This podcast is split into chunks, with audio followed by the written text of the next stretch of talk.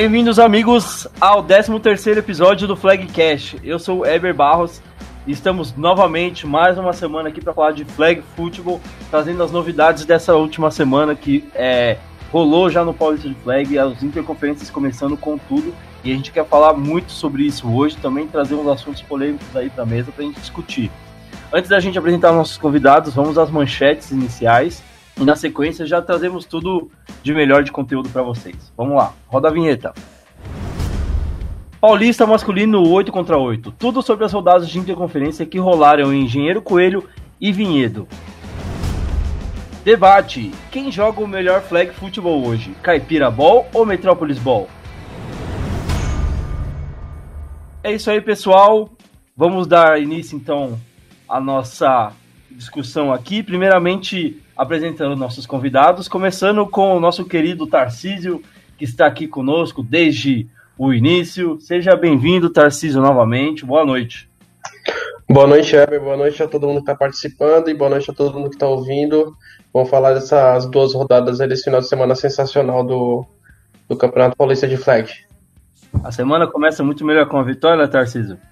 Ah, com certeza com certeza. É, agora está positivo no saldo de vitória e derrota, então é, agora é se preparar para os três últimos jogos contra os times de divisão. Maravilha. Então, apresentando o nosso outro convidado aqui, eu tentei expulsar, mas o cara não conseguiu, não quis sair, não consegui, gente. Tio Bill, seja bem-vindo de novo, cara. É um desprazer enorme estar com vocês aqui novamente. Estou muito cansado, mas Tô feliz aí com o convidado que chegou aqui, tô dando pulos de alegria pelo nosso próximo convidado. Anuncia aí, Ever. É isso aí, com vocês, Marcílio Bagatin, quarterback e manager do Avaré Scorpions.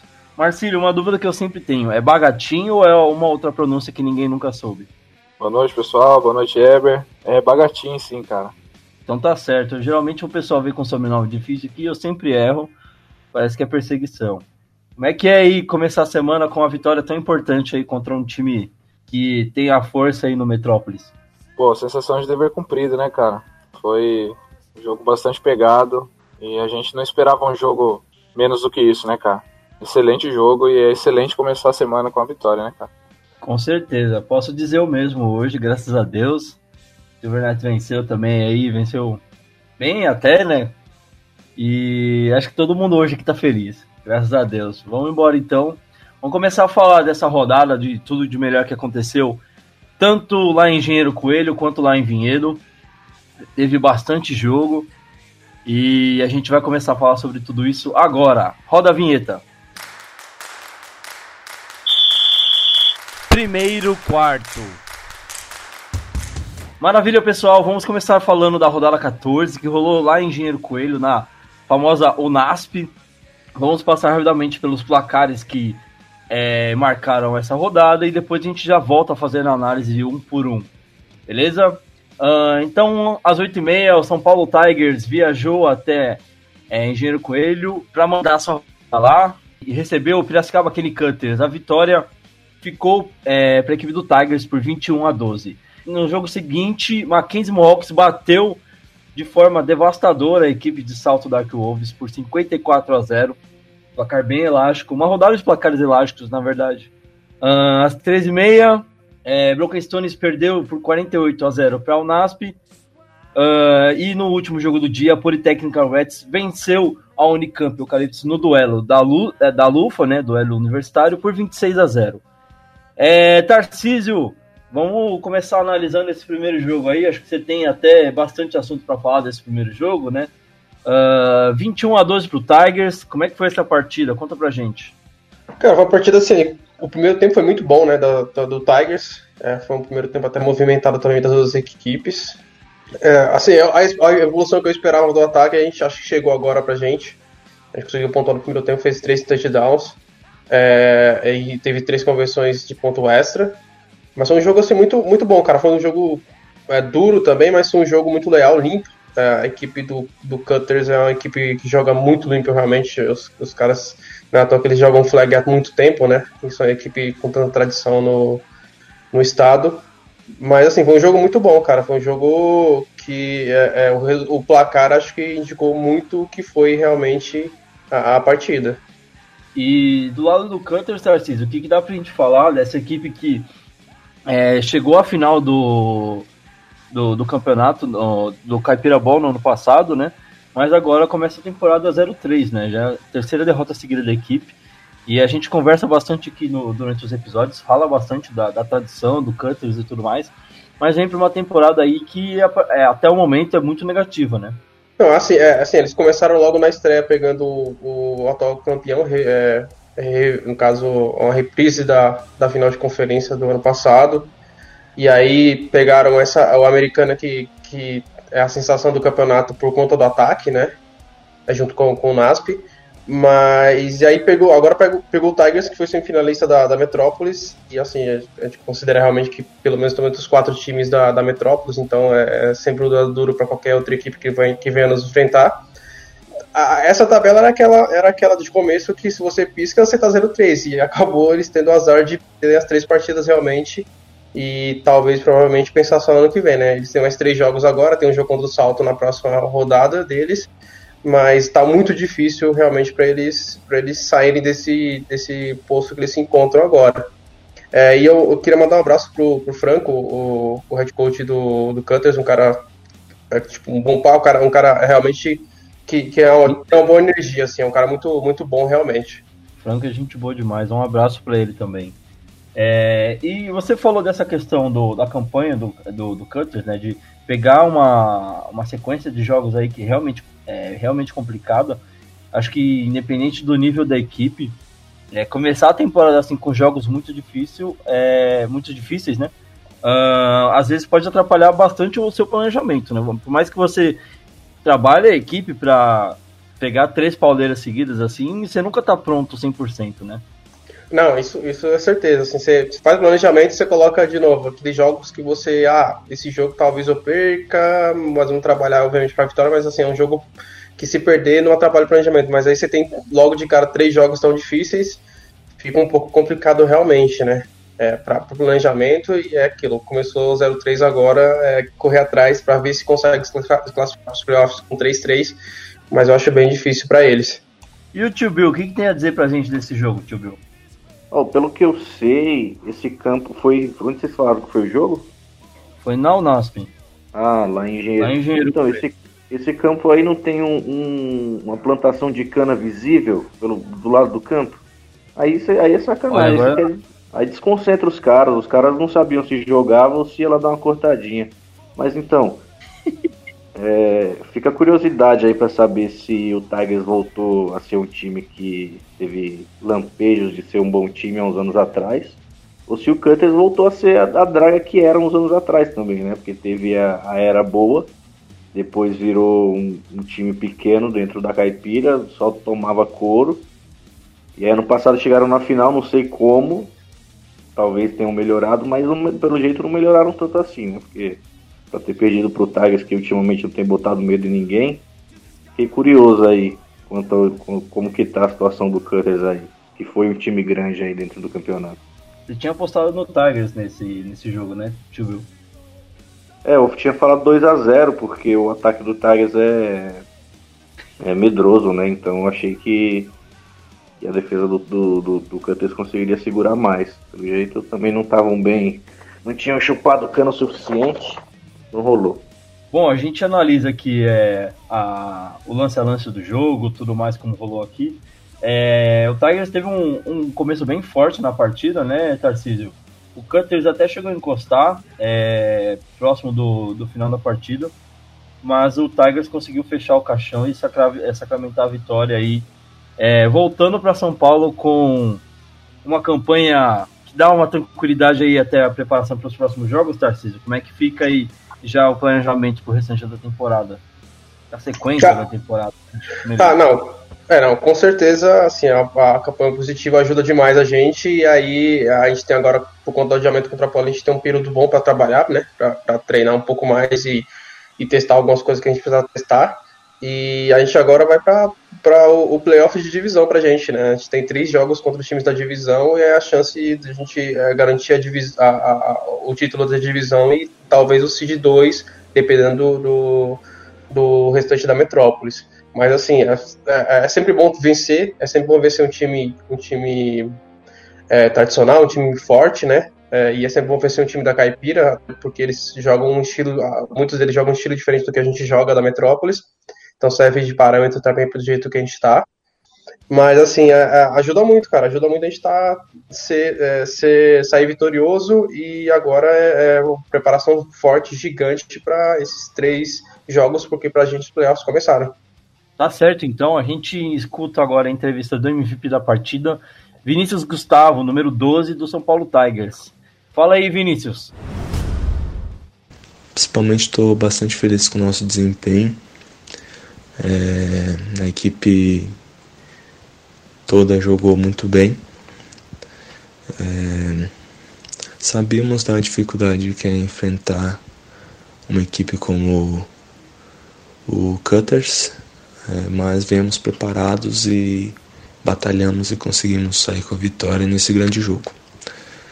A defesa, como sempre, fez uma excelente partida e o ataque, que vem sendo bastante cobrado, mostrou evolução e conseguiu fazer uma excelente partida também. É, só tenho a agradecer ao, a confiança do, dos meus companheiros. Estou é, bastante feliz com o primeiro TD com a camisa do Tigers e sabemos que temos bastante a evoluir. Nosso grupo é muito bom e temos que nos preparar para os próximos jogos que são bastante difíceis, são confrontos de divisão e vamos vamos trabalhar para para chegar fortes nesses confrontos. Valeu. Valeu pela entrevista, Vinícius. Parabéns pela vitória aí pro São, é, São Paulo Tigers. A gente dá sequência então agora para falar deste atropelo do Mackenzie Mohawks sobre o salto da Wolves. 54 a 0 Tarcísio. Você chegou a ver esse jogo ou já estava voltando para casa? Não, já estava voltando para casa. É, é, muito longe para eu ficar para ficar é, esperando assistindo algum outro jogo. Mas assim, o Mackenzie ganhou o jogo como eu tinha dito que ganhou, mas ganhou, ganhou até mais, né? A gente acertou o palpite, mas até um, um, um pouco menos do que a gente imaginava. O ataque dele desencantou realmente. 54 a 0 é um atropelo gigante, cara. Mas a gente consegue pegar a situação do, de, da equipe de salto, a gente já comentou até anteriormente aqui no, nos outros episódios, Uh, a equipe tem juntado os atletas restantes para levar para os jogos, né, para cumprir, honrar o compromisso com o campeonato. O quanto isso, é, de certa forma, dá para questionar esse ataque do Mackenzie por causa disso, ou a equipe consegue, com esse resultado, provar que tem um ataque eficiente para dar sequência na temporada? Não, eu entro na mesma lógica que eu uso sempre. Assim, quando você pega um time que está enfraquecido ou um time mais fraco que você, você tem que fazer uma pontuação de acordo com, com o time. Não adianta você, ah, ganhamos dos caras de 12 a 0, sendo que o time era muito mais fraco, entendeu? Então, esse resultado de 54 a 0 só mostra isso, que, que o ataque dos caras realmente está forte. É, porque se você, é, se você chega num, num, jogo tão, tão teoricamente tranquilo para se jogar e você faz 54 a 0, você até superou a expectativa de, de pontuação também.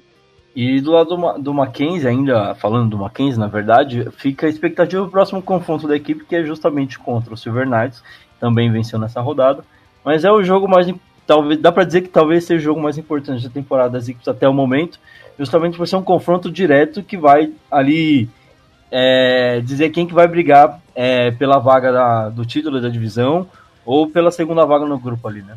É, isso também, né? É, é, a importância do jogo dos, desse jogo dos dois é, é para isso mesmo, para definir quem vai conseguir brigar com o Devils pela divisão, né? De novo, o Devils, o Devils é favorito a divisão, o Devils é favorito a ser finalista de conferência então é muito importante para os dois, para duas equipes essa vitória para poder é, pelo menos atrasar o lado do Devils no, no confronto direto também. E o tio Bill, o que, que, tem a dizer sobre esse placar elástico pra caramba? Eu ouvi dizer que esse jogo vai ter que vão ter que subir lá no, no X vídeos, né? Eu acho que os, os, caras de salto ou gostam muito de praticar o, o esporte ou então estão usando o time para dar uma, um perdido nas respectivas namoradas barra esposas, né? Porque tu sair de casa, saber que vai tomar um atropelo desse, cara, parabéns pros caras. Enfim, não, não, é, não é muito diferente do que eu imaginava, não. E se o Mackenzie te surpreende, tio Bill, O que me surpreende em Mackenzie é, foi a entrevista, porque ouvintes, ah, eu já, eu já ouvi a entrevista, tá? Isso aqui tudo é um, é um teatro, é uma fraude. Eu já recebi a entrevista, eu já ouvi, e o cara de Mackenzie deve ter faltado oxigênio no cérebro dele. Ele falou um absurdo lá, vocês vão ouvir na entrevista aí. Fica no aguardo aí, no próximo bloco.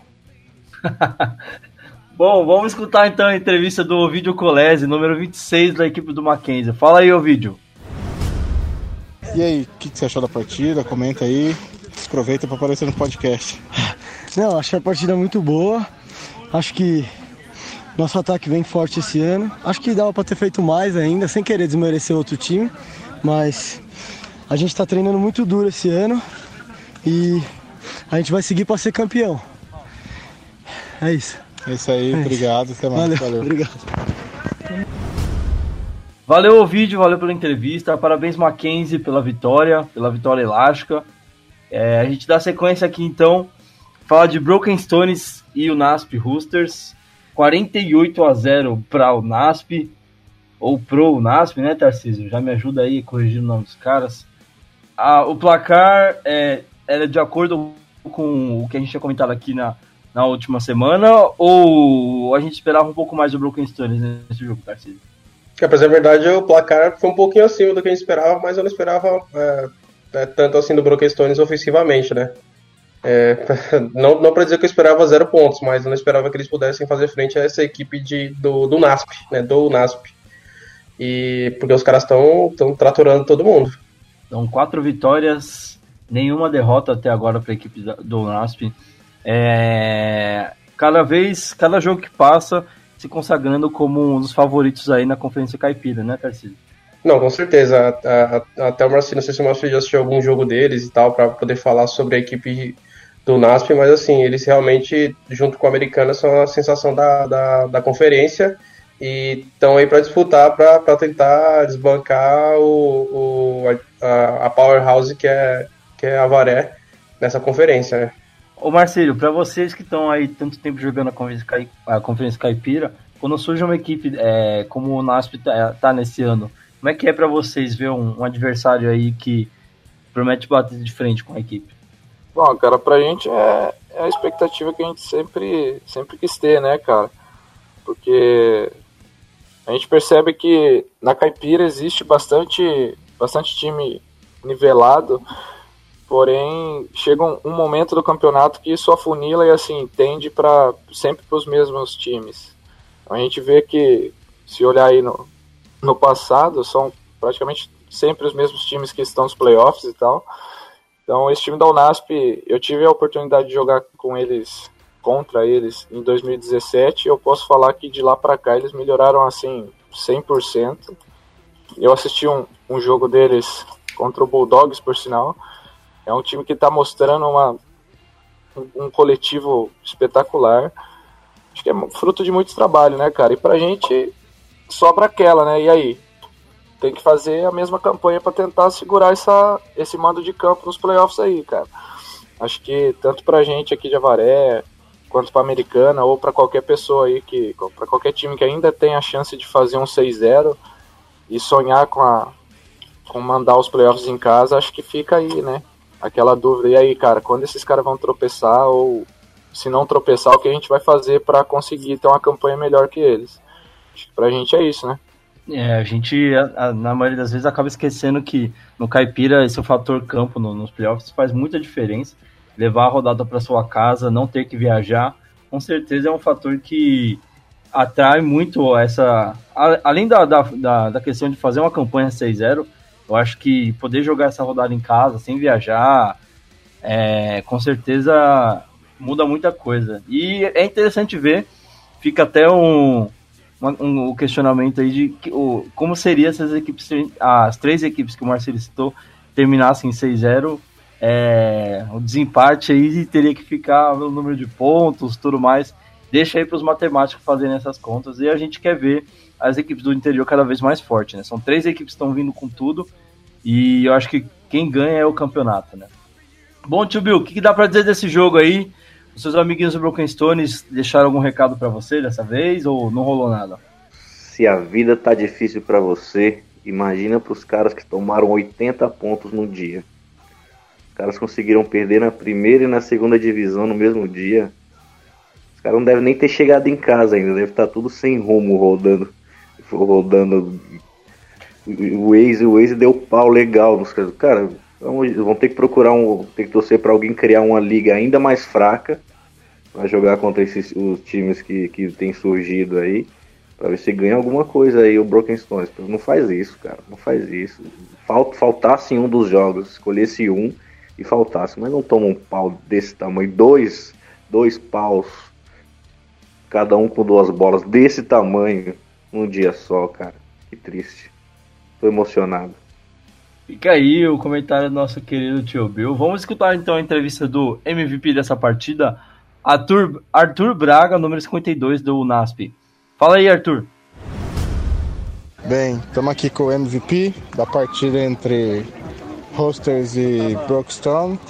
Ah, número 52. E aí, quer dar uma palavrinha pra gente? Como foi o jogo? Como foram as coisas? Ah, o jogo, é, o jogo foi bom. Logicamente, a gente se preparou pra caramba para esse jogo. É, infelizmente a equipe deles teve o revés de jogar um jogo no, no começo do dia e máximo respeito para os caras por terem vindo para cá e, e, batalhado com a gente até o último snap e parabenizar também a, a defesa de um nossa defesa é, como um todo que jogou muito bem. Beleza, valeu Arthur, valeu pela entrevista, parabéns pela vitória aí, vitória com propriedade sobre a equipe do Broken Stones. Bom, a gente avança então para falar do último jogo desta rodada Uh, o duelo da Lufa, o duelo universitário entre Politécnica Reds e Unicamp Eucaliptus. Uma vitória tranquila aí da, Uni, da, da Politécnica sobre a Unicamp. É, Tarcísio, é, o placar já era esperado ou a gente, de certa forma, acreditava que a Unicamp podia esboçar uma reação?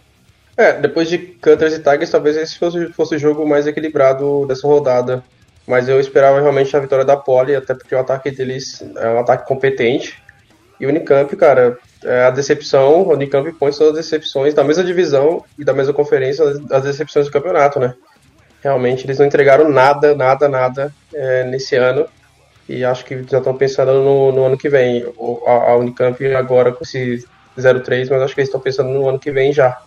Mas assim, era esperado realmente a vitória da Poli. É esperado que eles pontuassem bem, mas não que o, a Unicamp não fizesse nada também. É, e teoricamente, se a gente pegar o histórico do Unicamp, é o segundo placar que a equipe sofre o revés por um placar mais elástico, né? É, eu acho que isso que acaba, de certa forma, terminando o trabalho que a equipe tem feito na, na temporada, né? Se planejou alguma coisa é, diferente, acho que tomar, é, perder dois jogos por, por esse tipo de placar com certeza desanima bastante, né, Tarcísio? Não, é, com certeza, né? O Unicamp tinha, vinha há um, há um tempo já com, o estigma de, de, se for comparar com a NFL, de ser o Bengals, de chegar nos playoffs não conseguir ganhar um jogo de playoffs, mas realmente a temporada regular ser muito abaixo do que eles fazem normalmente é, é, é, é decepcionante, cara. É muito negativa, assim, uma surpresa muito negativa, realmente. Tá certo, do lado da Poli, Tarcísio, os seus, seus rivais de divisões aí, que dá pra dizer dessa equipe que consegue a segunda vitória na competição, e de certa forma deixa aí a, a briga bem acirrada com vocês aí para ver quem, quem que vai levar essa divisão aí. Não, assim, e é, é... também, né? Cannibals bem forte também. Isso, isso. A, a, divisão, a, divisão, basicamente vai ser, vai ser entre esses três times, realmente. O Marshals é um time que está em reestruturação, um time que está com o elenco melhor, está jogando dois campeonatos também. Como o próprio Gilberto disse, está jogando a primeira e a segunda divisão. Então eles vão se dividir muito até perder um pouco da qualidade por conta disso. E vai ser entre esses três. É, é, eu acho que o que define realmente é se os outros dois times vão ganhar do Tigers ah, finalmente, né? Que faz um tempo já que eles não ganham. É, acho que é isso que basicamente a gente espera para ver o que vai definir a divisão. É, com 5-1, é, o campeão dessa divisão vai ter que sair com 5-1. Acho difícil, muito difícil o campeão ser, é, é conseguir fazer 4-2. Eu acho que é realmente 5-1, até pela tabela dos, do, dos times. É, a, a pole dos times, acho que é, a pole e o Cannibals tem a chance ainda de tentar chegar no 6-0 aí, mas dentro de uma divisão muito disputada, eu acho que 5-1 talvez seja uma campanha é, mais realista aí dentro da, da divisão. E o Tio o que dá para dizer desse jogo aí? Mais uma derrota da Unicamp, segunda vitória da Pole. Hum, rapaz, dava para sentir o cheiro de ovo maltine aqui de São Paulo na hora desse jogo. Esse, esse eucaliptus aí é time nem-nem, né? Nem, nem Lufa, nem Paulista. Eu aposto um engradado de cerveja cristal que ano que vem eles não jogam mais. Passou da hora já. A Poli. Ah, Poli é time médio. Ganha jogo, só ganha jogo inútil. Não ganha jogo de playoff, não chega longe. É, nada demais. Tá certo, então. A gente escuta a entrevista do MVP dessa partida. Vitor César, número 15 da equipe da Politécnica Reds. Fala aí, Vitor. Estamos aqui com o MVP do Reds, número 15, conhecido como Mochila. Vai falar um pouco aí de como foi o jogo, de como, como foi bom ter sido escolhido MVP, como é o time é, a decisão de MVP, na real, para mim não, não significa muito, porque é, é, um prêmio individual no esporte coletivo. Acho que isso é só reflexo do domínio do time como um todo. A gente levou zero pontos, a gente fez vários TDs, essa era a nossa proposta. É, e aí eu acabo ganhando um prêmio individual, mas na real o mérito é do time. Acho que isso é um bom sinal do tanto que a gente está construindo esse ano em cima daquilo que a gente fez ano passado. Valeu pela entrevista, Vitor. Parabéns pela vitória para a equipe da, da Poli. É, a gente dá sequência então para falar da rodada 15, que rolou lá em Vinhedo, né? Uh, mais uma rodada de interconferências, mais quatro jogos e uma rodada um pouco mais equilibrada aqui.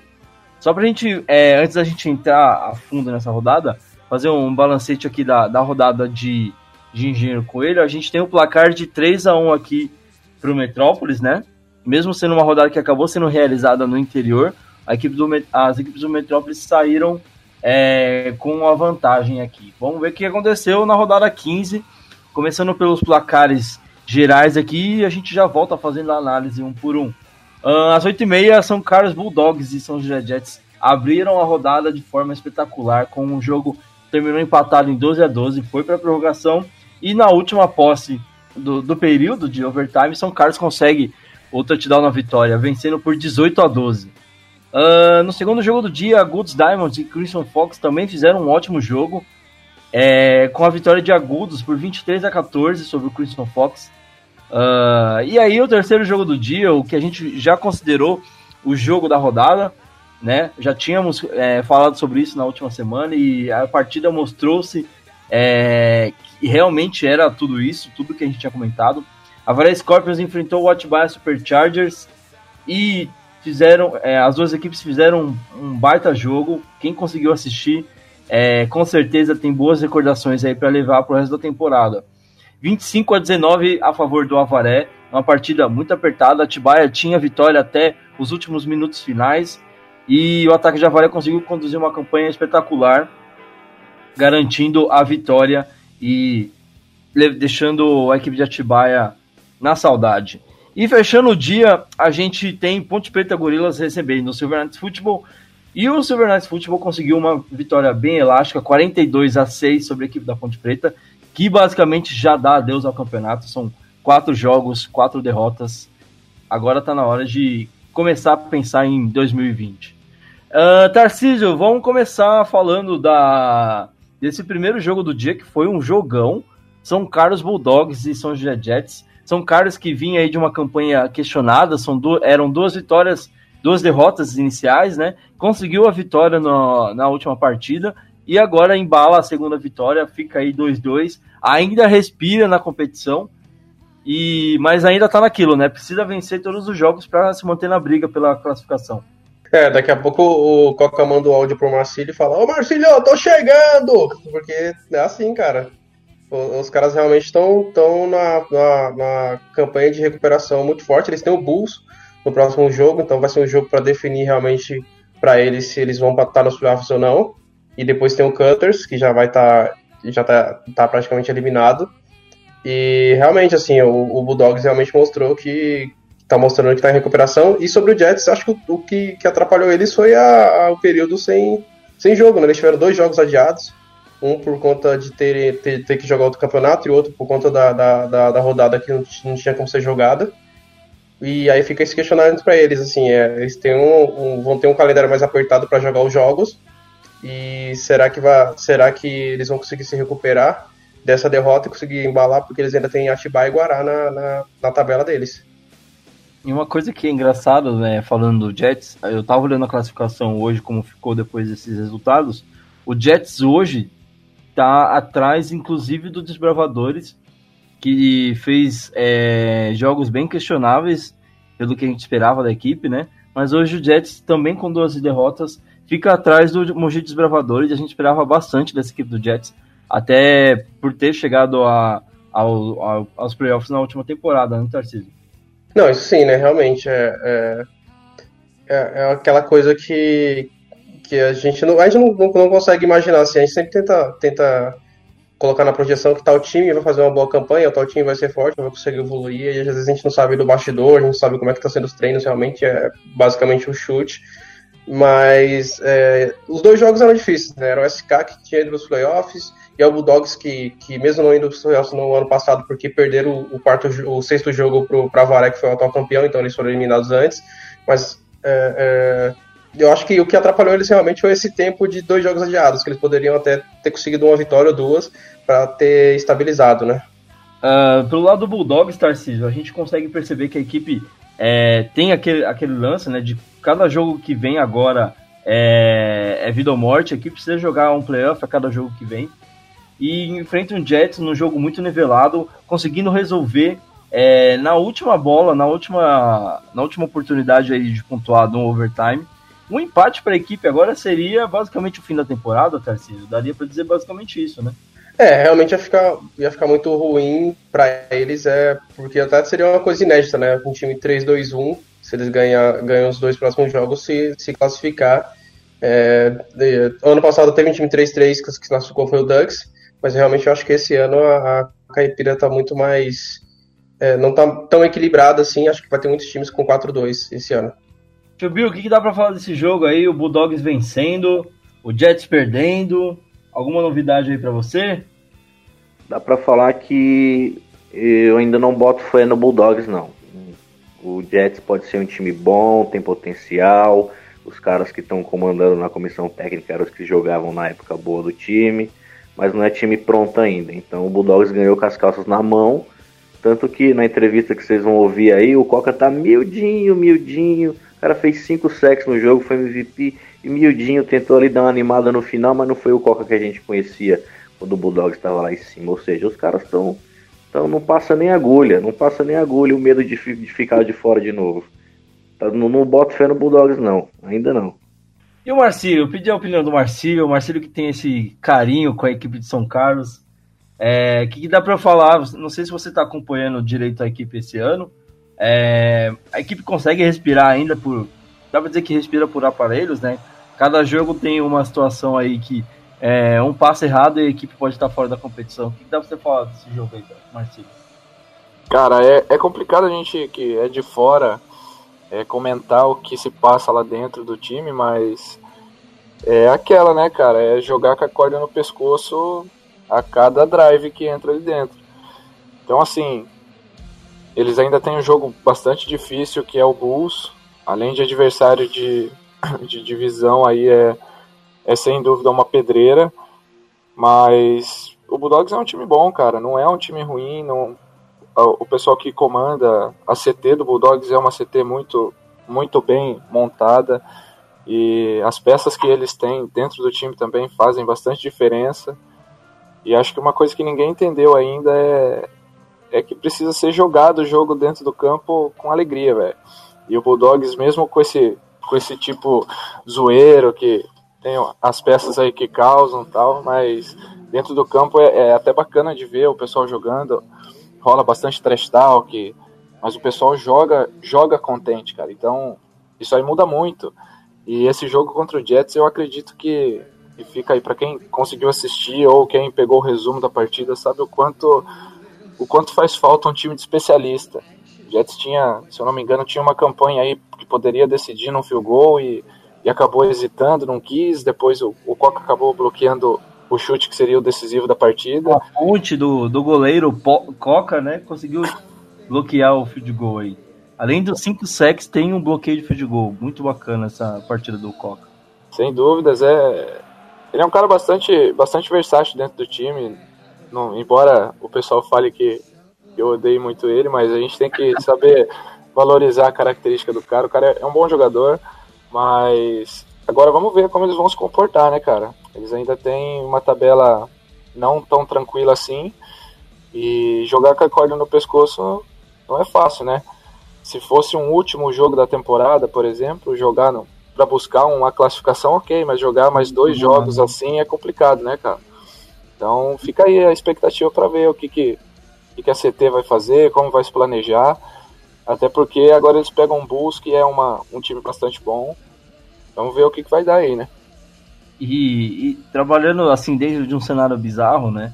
É, às vezes consegue uma vitória contra o Bulls, né? Vai e ganha, é, assim, dois jogos muito difíceis, mas chega no último jogo da temporada onde talvez a equipe esteja esperando um jogo mais tranquilo e é um vacilo e a equipe tá fora da, da pós-temporada, né? É bem complicada essa questão, né, Marcelo? Sem dúvida. É, além de, de ter que se preparar muito bem a cada jogo, é, acho que a chave disso é manter o pé no chão, né, cara? Porque diz, tem um ditado que onde tem fumaça ainda tem fogo, né?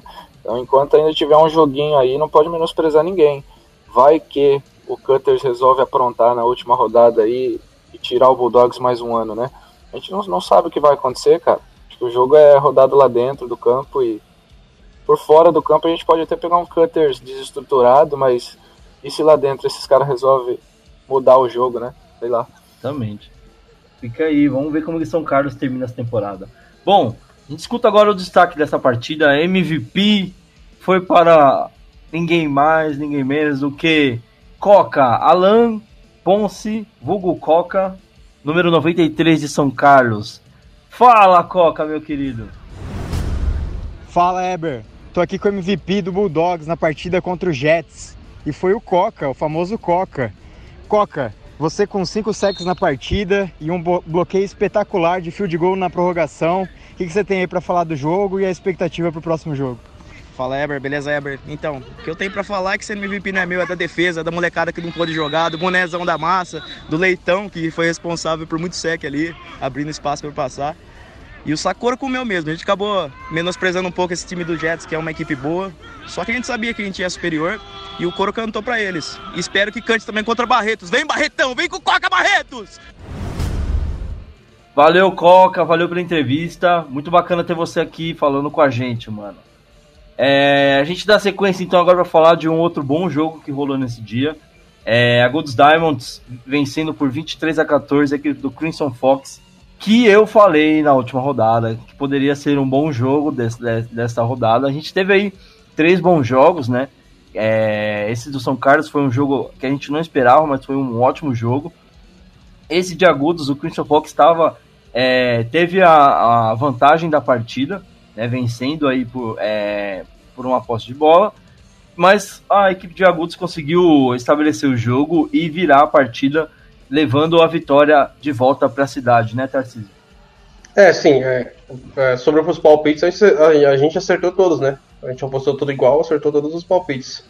Uns mais, outros menos. Mas sobre esse jogo, realmente, eu, eu até fiquei surpreso pela virada do Crystal Fox. E, e do Agudos é, de novo, como eu falei, a recuperação.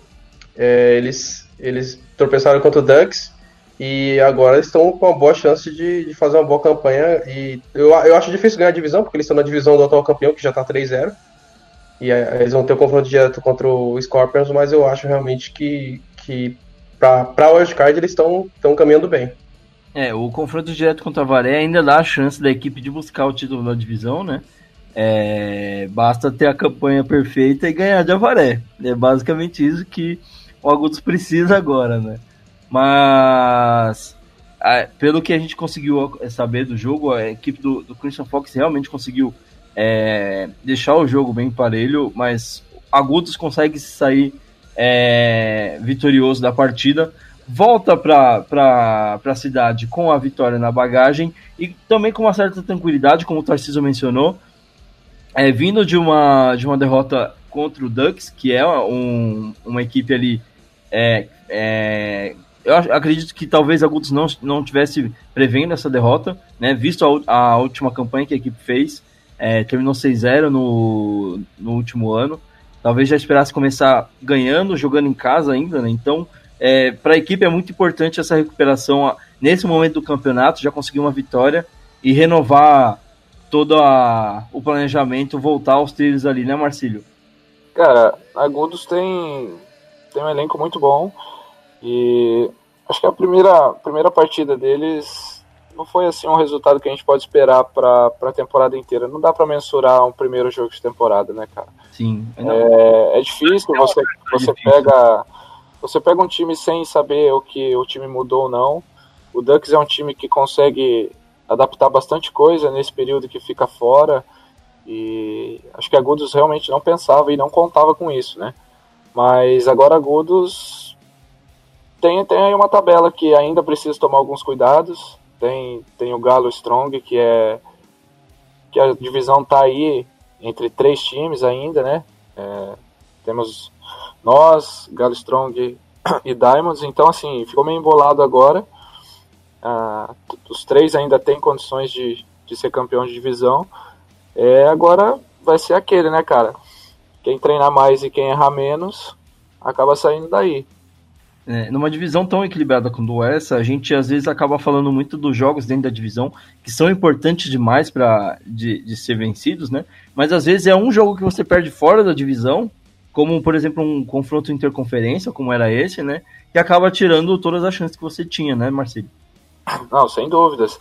É, acho que a tabela esse ano ficou, ficou assim difícil para todo mundo nesse quesito. A gente tinha três jogos fora da divisão primeiro para depois ter os três jogos dentro da divisão. Então, se você escorrega esses três primeiros, é, é difícil você recuperar, porque isso te obriga a ganhar de algum, algum time dentro da divisão para procurar o, o título. E ainda mais na nossa divisão, que eu considero uma das mais fortes do Caipira, é, é muito difícil, cara. Se você escorrega, talvez isso possa te tirar o seu ânimo. Se você não tiver um, um psicológico muito bom, isso pode te, tipo, te fazer seu time cair, cair, assim, sabe, rendimento e sei lá, cara, a gente tem que se preparar demais para vencer esses jogos fora da divisão, porque quando chega dentro da divisão é terra de ninguém, cara. Até a sexta rodada não tem dó nessa divisão. Beleza, a gente dá sequência então agora para falar sobre é, a próxima partida, o destaque da rodada. Mas antes disso, vamos escutar a entrevista do MVP desta partida, Júlio Taveira Luiz, amigo do Tio Bill, né, Tio Bill? É, então, grande, grande Taveira aí na, ameaçou, me ameaçou processar, cara. Você acredita no, na, na flag de la morte, lá, alguma coisa que eu, que eu, compartilhei. Engraçado que esses caras, eles usam rede social, eles saem aceitando lá as, as, normas lá, eu concordo, eu concordo, e não sabem como funciona o uso de imagem. Né? O cara queria me processar por usar a imagem dele, do grande Taveira. É brincadeira, né? Mas, ó, esse jogo aí, você não, não falou e foi o que eu apostei que Eu ia se, te falar para você deixar o comentário agora. Não, se o Crimson se o Crimson ganhasse, eu correria nu pela 23, né? Então, mas é aquilo.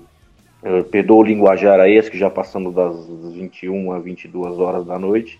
Mas quem acreditou que o Crimson iria ganhar é, não passa de um bobalhão, como diria Caio Oliveira. Caio Ribeiro, Caio Oliveira, Mas é, o pessoal doido para ver o badalo do tio correndo pela 23. Já tinham, tava até me mandando mensagem o pessoal aí quando acompanhando o jogo e quando os caras estavam na frente. Mas depois ficaram tudo com cara de pano molhado, né? O time de Agosto tem que abrir o olho, viu? Porque tomar 14 pontos de um time fraco como esse Crimson aí, fiquem preocupados, hein? Senão não dá playoffs não. Abre o olho. Ô, oh, Taveira, um abraço. Não me processa não, cara. Eu não tenho dinheiro para isso não. Fala aí, Taveira. Deixa a sua entrevista pra gente ouvir. Taveira, fala aí pra gente um pouquinho o que você achou do jogo e qual a expectativa pro próximo jogo contra o Bauru. Bom, é... graças a Deus conseguimos sair com uma boa vitória hoje. O ataque já alguns jogos não estava conseguindo ser expressivo, não estava conseguindo impor o jogo e hoje, graças a Deus, tudo deu certo. A equipe veio muito concentrada, principalmente a parte é, ofensiva do nosso time e saímos com uma boa vitória. Próximo adversário é um, um adversário lá local nosso, os Badgers, já jogamos algumas partidas. É um adversário muito difícil também, um adversário muito perigoso, mas espero que a gente vai fazer um bom trabalho é, durante esse, esses dias que falta até o jogo aí para a gente poder chegar no jogo e conseguir a vitória. Valeu, Taveira. Parabéns pela vitória aí, Agudos. Ai, caramba, tô. É complicado aqui, gente. Vamos seguir então, vamos dar sequência. Falar desse grande jogo que foi Avaré, Scorpions e Atibaia Superchargers. Vitória de Avaré no limite, no limite da, da partida. Avaré gosta de fazer as pessoas desacreditarem na equipe. Quando as pessoas acham que Avaré não vai, ele vai, ele vence. Atibaia volta para casa com o gostinho da vitória, mas Avaré leva a vitória para casa. Tarcísio, aqui dá pra gente falar desse jogo. Sei que você não estava lá, mas tenho certeza que já correu atrás aí dos seus informantes, dos seus amiguinhos que sabem das, das coisas. Que dá pra gente falar desse jogo aí. Vitória maiúscula, maiúscula no sentido de importante, né, da, da equipe de Avaré, batendo um adversário que é, mesmo com a campanha agora, a Atibaia fica com uma campanha negativa, né, dentro da divisão. Uh, são duas derrotas e uma vitória. E para Varé, vitória importantíssima na sequência da, da competição. E para Atibaia, um resultado. É, não dá para dizer que é, não era esperado, mas um resultado ruim de qualquer forma, né? Não, é, esse, esse sim, até o momento é o jogo do ano, né, cara?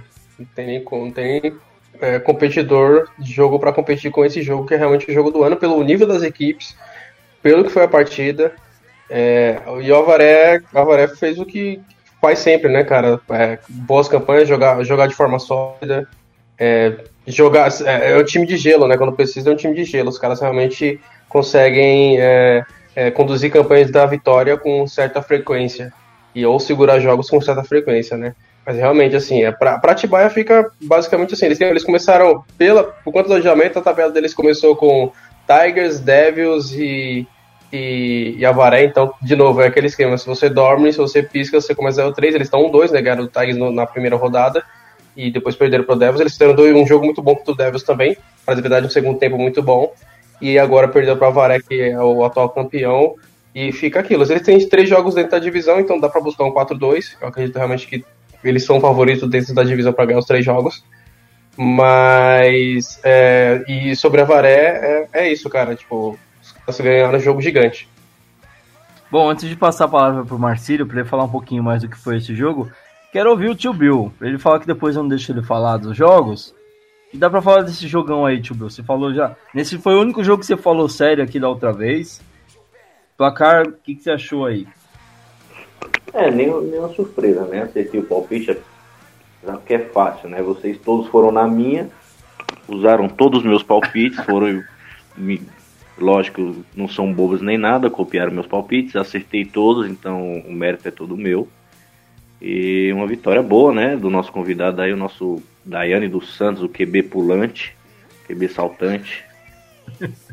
vitória maiúscula, como você falou aí, mas eles devem deve ter se aproveitado do que eu falei. O, o, os cornerbacks do, do Chad são um ponto fraco, né? Os caras são um pouco fraquinhos. Não, não tiveram uma aula com o tio. O tio jogou contra o Marcílio uma vez só, é, num bolzinho, e quase interceptou o QB que pula. É que o tio, quando jogava, tinha uma mão de pau desgraçada, a bola veio na minha mão e passou entre as duas. E aí eu, eu, eu marquei na minha agenda como tip, mas foi um puta drop do caralho, era pra ter sido. Opa, desculpa o palavrão. Era, foi um pia aí, era pra ter sido interceptação. É isso aí, a, a Varé chega na final de novo. Rapaziada da, da Caipira, se mexem aí, senão os caras vão jogar de novo, vocês vão ter que engolir o Marcílio Bagacinho aí de novo na final. Aí o, aí o Coca chora, todo mundo chora e ninguém se diverte. O Avaré, dá um espaço pros outros aí, cara. E aí, Marcílio, como é que foi essa partida? Jogão, consegui acompanhar quase todo esse jogo. E a vitória veio ali no no, no, no, no fechar dos portões ali do Enem, tava fechando, segurança fechando o portão. A Varé foi conseguiu uma campanha milagrosa no final. E ainda para terminar o jogo com chave de ouro, uma conversão inesperada ali, é, um fake field goal com lançamento pro querido Julião, o OL aí da equipe de Avaré. Fala aí, Marcelo, o que, que deu para falar desse jogo? Pô, cara, foi um teste para cardíaco, né? É, a gente já sabia que, que a Tibaia era um time ofensivamente muito qualificado, é, não desmerecendo a defesa deles, mas dá para ver um, um nível acima assim do, da unidade ofensiva deles. É, o trabalho que o Dangos e, e o Lucas Teixeira faz lá é, putz, é inigualável, né, cara? Porque não só no nosso jogo, mas no jogo contra o Devils. Eles ajustam muito, cara. Eles têm um poder de ajuste muito grande dentro do, do jogo e é difícil demais de lidar com isso, porque às vezes você monta um gameplay para abrir o jogo puta, estragando tudo e aí a hora que você menos espera, os caras vão lá e te dão duas porradas e já viram o jogo. E foi isso que aconteceu, né, cara? Nosso gameplay era tirar o ataque dos caras de campo, mas parece que não adianta gastar relógio contra os caras, não, cara. É, a gente tentou gastar o máximo de relógio possível, conseguiu pontuar sempre que, que entrou dentro do campo. Se eu não me engano, a gente só teve duas campanhas que a gente errou os dois field goals que a gente tentou. Mas, pô, o jogo foi fantástico, né, cara? E a última campanha ali foi, foi meio que um, um, um desabafo pessoal meu. Eu precisava daquilo. Acho que há tempos eu vinha buscando atingir um nível de jogo desse. Eu chamei a responsabilidade, disse que se talvez o nosso retornador conseguisse chegar ao metade do campo, eu conduziria esse, esse, essa campanha para vitória. O chute foi para fora e mesmo assim a gente conseguiu trabalhar bem o nosso ataque. É, a gente estudou muito, treinou bastante. Nosso ataque estava bastante preparado para esse jogo. E, pô, fechar faltando seis segundos na, no lançamento foi, foi fantástico, cara. A sensação é absurda, né? Só quem tava lá e quem viveu, ouviu isso, sabe. E o fechar aí dos portões aí com, a conversão do Júlio é, é algo que a gente treina bastante também. O Júlio é um excelente atleta já foi um goleiro profissional, para quem não sabe aí, para quem é palmeirense, o cara já jogou no Palmeiras, profissional aí, era goleiro. E hoje o povo usou ele que ele tá gordinho, mas o menino ainda consegue trabalhar bem com as mãos, é, é um excelente cara e pessoa também. E assim, pra gente fica, puta, a sensação, sensação de dever cumprido, né, cara? Pra gente era um jogo muito importante e conseguimos, graças a Deus, sair com a vitória. Agora os focos mudam, é, acho que os olhares voltam pra gente aí, não é uma coisa que a gente gosta, mas agora os olhares voltam pra gente, porque atingir 3-0 numa divisão como a nossa, querendo ou não, você já fica avisado, mas a gente tem que ter pé no chão, né? A gente não ganhou nada e ainda tava pra. Ainda tá tudo em aberto, né? Você fala como se você não tivesse acostumado tá avisado, né? Nunca ficamos visados, nunca ficamos 3-0, né? Situação nova pra, pra valer, né, Marcinho? Não, situação nova não, porque a gente trabalha bastante para atingir isso sempre, mas é, em 2015, 2016 isso era assim até normal pra gente, porque infelizmente, eu digo infelizmente porque realmente naquele ano é, o campeonato era muito desnivelado, cara. A gente tinha três, quatro equipes aí que jogavam e o restante era perdão, né? com o perdão da palavra, era saco de pancada da gente, cara. E de lá pra cá a gente viu que que o nível melhorou muito. E hoje a gente vê, cara, time que até ano passado apanhava, hoje jogando muito. E o time que batia o ano passado, hoje fechando a metade do, da temporada regular com 0-3. Então, eu nem quero falar disso, mas espero que o favoritismo esteja para outras bandas, que pare lá em Engenheiro Coelho, que pare lá em Americana. Eu gosto de ir lá igual o ano passado foi, lá na beiradinha, igual mineiro, né, cara, comendo quieto, ficar quietinho ali. E aí a gente tem que saber ganhar a hora que precisa, né, velho? A temporada regular não mostra muito pra gente, não. É, acho que a prova disso foi a Goods ano passado, fez uma baita campanha 6-0 e a hora que precisa tropeça. Então, pra gente, talvez um, o nosso foco não seja esse. E eu acho que é isso que faz a Varé grande, cara. O nosso foco não é regular, não. A gente só precisa se classificar. É, o campeonato começa nos playoffs, né? É diferente dos playoffs pra frente. Tá certo, então. A gente escuta então a entrevista do nosso querido Marcílio, que foi escolhido o MVP dessa partida. Talvez até um pleonasmo aí. Nosso convidado também foi entrevistado, né? Fazer o quê? Puta campanha no final do, do jogo, com um lançamento de touchdown incrível. Deixo aqui a recomendação para você que já não sabe o que vai fazer no resto da semana, nesse feriado aí. Assiste esse jogo. Assim que sair o vídeo, Avaré Scorpions e Atibaia Superchargers foi o jogo da rodada. Como o Tarcísio falou, é, talvez aí o jogo do ano até o momento. Fala aí, Marcílio, o que, que você disse na entrevista para nós? É, o Marcílio aqui com três passes para touchdowns no dia e o Avaré alcança a terceira vitória na competição, estando invicto com 3-0. Marcílio, o que, que você achou do jogo e qual que é a expectativa para o restante do campeonato? Pô, foi um jogo muito bom, Atibaia é um time muito forte, eles ajustam muito dentro de do, do campo e a gente estudou bastante, se preparou Ah, e graças a Deus conseguimos sair vencedor. Para a sequência do campeonato, agora a gente tem duas pedreiras, dois confrontos diretos dentro da nossa chave, que é Jaú e Agudos, respectivamente. A gente vai se preparar da mesma maneira que se preparou para jogar esse jogo e tentar sair com a vitória. Bom, fica aí o último recado do, do Marcílio, que também será nosso entrevistado de hoje no próximo bloco. Fica aí o convite para você continuar acompanhando, saber, quer saber da vida do Marcílio, não conhece esse grande atleta aí do Flag Paulista, vai conhecer mais hoje sobre este cara incrível aí do Flag Paulista. Bom, a gente avança para falar do último jogo do dia. Ponte Preta Gorilas recebeu o Silver Knights Futebol e foi um, um ótimo visitante aí. É, um ótimo recepcionista, podemos dizer assim, né? 42 a 6 para a equipe do Silver Knights Futebol. É, Tarcísio, a Ponte Preta dando adeus ao campeonato, basicamente isso dá para dizer. Deu adeus, cara, 0-4. Já tinha dado adeus antes, pela, por conta do ataque não ter aparecido. O ataque da, da Ponte Preta não veio pro campeonato esse ano. Basicamente isso. O Sevenite só foi, foi, cumprir o que estava no script, que era ganhar. Ganhou muito bem, né? É, é, é, me falaram que é a primeira vez que o Sevenite ganha por mais de 35 pontos, então já mostra que é uma mais gigante. da história. E então, então é muito importante isso realmente, mas é, é, o, é, o, que a gente esperava, cara. Não tem, não tinha jeito pra Ponte Preta realmente fazer algo diferente do que eles fazem porque eles não têm ataque. E do, do jogo que a gente fez contra, contra a equipe da, da Ponte, deu para perceber que eles têm uma defesa, é, tem boas peças. Eu acho que falta talvez um encaixe, é, talvez uma coordenação melhor para é, conseguir é, ter uma defesa um pouco mais produtiva, mas acho que também não adianta você ter uma defesa que consegue até ter um nível bom do, dentro do jogo, é, quando seu ataque não produz, né? O, o QB da Ponte Preta sofreu bastante contra a nossa linha defensiva, né? Em alguns momentos é, deu para perceber é, a inexperiência, era um, era um QB bem, bem, bem novo. Né? Quem conseguiu acompanhar os jogos da Ponte até o momento, pra, é, acho que era o mesmo QB que começou todas as partidas.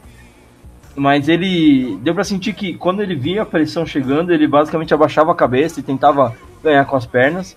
E no começo do jogo foi bem anulado pela defesa do, do Silver Knights. Uh, durante o jogo da Ponte, é, durante o jogo a Ponte Preta trocou novamente de QB, né, como tem feito nos últimos jogos, para tentar fazer o ataque andar é, de alguma forma. No final do jogo, o, voltou esse primeiro QB, conseguiu anotar esses seis pontos no, no, numa jogada de corrida, né? Ganhando a lateral e avançando para dentro da endzone. Mas o, o placar, o estrago já estava feito pelo lado do Silver Knights, né? Já estava 42. E para o Silver Knights é uma ótima vitória, né, Tarcísio? É, a equipe vindo de, de derrota do, contra, é, contra o Cannibals, né? É, retoma um recorde positivo aí, duas vitórias e uma, uma derrota. Uh, e agora visa, como a gente falou até no, no comentário do Mackenzie, o, o jogo duelo de divisão importantíssimo aí para a equipe do, dos, dos Cavaleiros Prateados, que fizeram uma campanha muito boa. A gente conseguiu chegar longe é, novamente aí no, na temporada passada, mas ainda não sabe o que é vencer no, nos playoffs. Uh, acredito que possa ser mais uma oportunidade de viver um jogo dessa grandeza, né? Porque eu, eu, tenho certeza que esse jogo contra o Mackenzie vai ser jogo de playoff, né? Com certeza, pelo, pela importância que tem, pelo, pela, pela forma como as equipes chegam para essa partida, né, Tarcísio?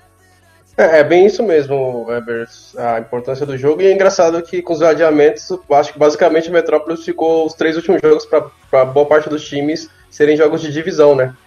É, o Tigers ficou com isso, o Silver Knights também.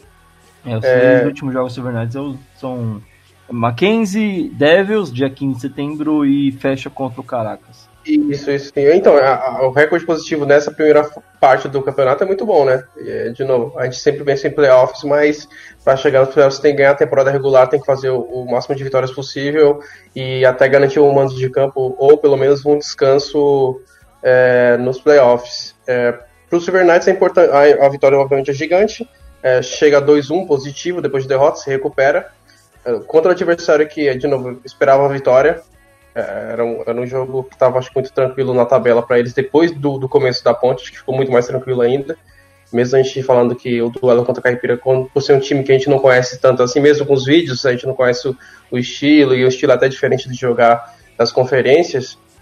É, é, depois do 0 do, do, do 03 da, da ponte foi isso, né? Tipo, já marcou assim, opa, isso aqui é, isso aqui é vitória, então vamos pensar na, na, na, nos jogos da divisão.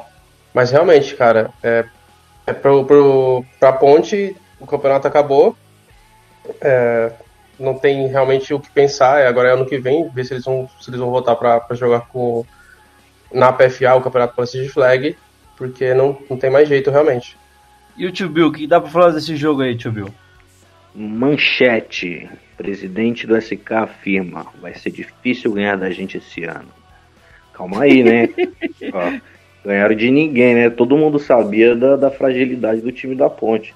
Eu fico decepcionado com o senhor, senhor Eber, e com a sua equipe, porque já sabia da, que a Ponte está nessa situação, deveria, para igualar, ter colocado o QB para jogar sem óculos. Sem óculos para ficar igual. Foram, foi uma falta de ética tamanha, estou decepcionado, queria deixar aqui a minha indignação a equipe do SK, um boicote a essa, essa equipe. Senhor Danilo Narras, o senhor é um fanfarrão. Um abraço. Cara, eu vou te passar uma informação que, infelizmente, é, boicota aí o seu boicote, porque o Nas não usa mais óculos, cara. Infelizmente. Não dá para ele jogar sem óculos. Ele pode jogar sem óculos agora, não faz diferença. Infelizmente. Então ele coloca o óculos para tirar foto no, no, dia do jogo, é isso? É tipo isso, ele cara. Ele tava de óculos. Então dá um conselho para ele, cara. Fala pra ele tirar aquele óculos lá que não tá legal, não. Bom, já, já deixa aí o, a dica pro, pro Nas Ô Marcílio, você conseguiu assistir um pouquinho desse jogo ou vocês saíram fugido lá de, de Vinhedo? Eu consegui assistir parte do segundo quarto. É, a gente ainda estava esperando o pessoal terminar de se trocar e eu tinha o um compromisso com o rapaz da filmagem lá. Mas é. Fica evidente, né, cara?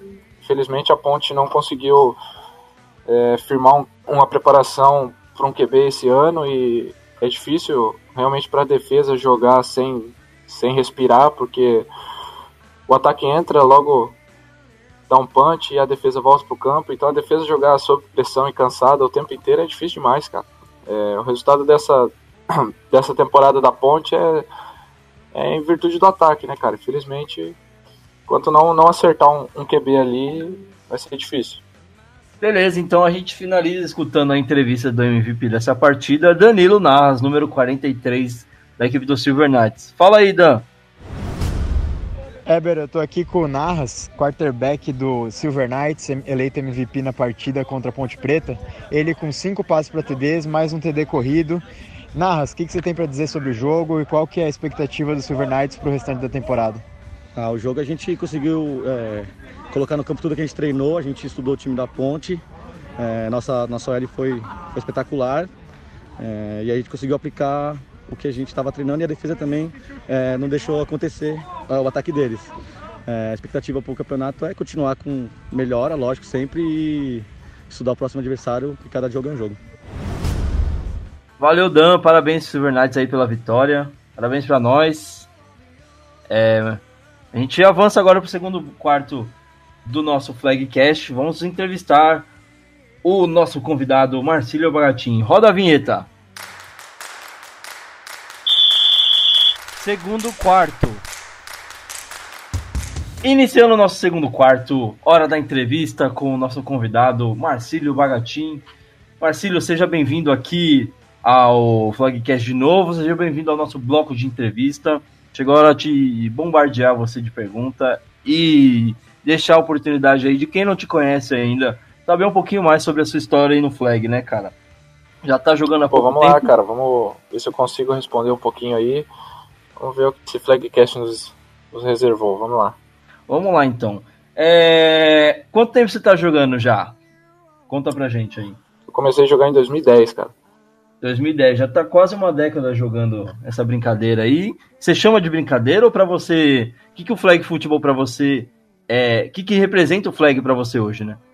Cara, pra mim hoje na verdade é um estilo de vida, né? Porque eu usei o flag, conheci o flag em uma uma época bastante conturbada da minha vida e com a perca do meu pai eu tive que me apoiar em alguma coisa e graças a Deus eu tive perto de mim pessoas que que me guiaram para o esporte não para outro lado então para mim hoje eu levo o flag além como além de, de ser um, um esporte um, um amor bastante grande que eu tenho é, é a mudança pessoal, sabe? A evolução de personalidade que a pessoa tem ali dentro. E para mim é um, é um estilo de vida, é diferente. Acho que ninguém vai entender a maneira que eu encaro o futebol americano hoje. É, você falou que tá jogando já há quase 10 anos. Você começou no, no extinto Avaré Mustang, certo? Perfeitamente, extinto Avaré Mustangs.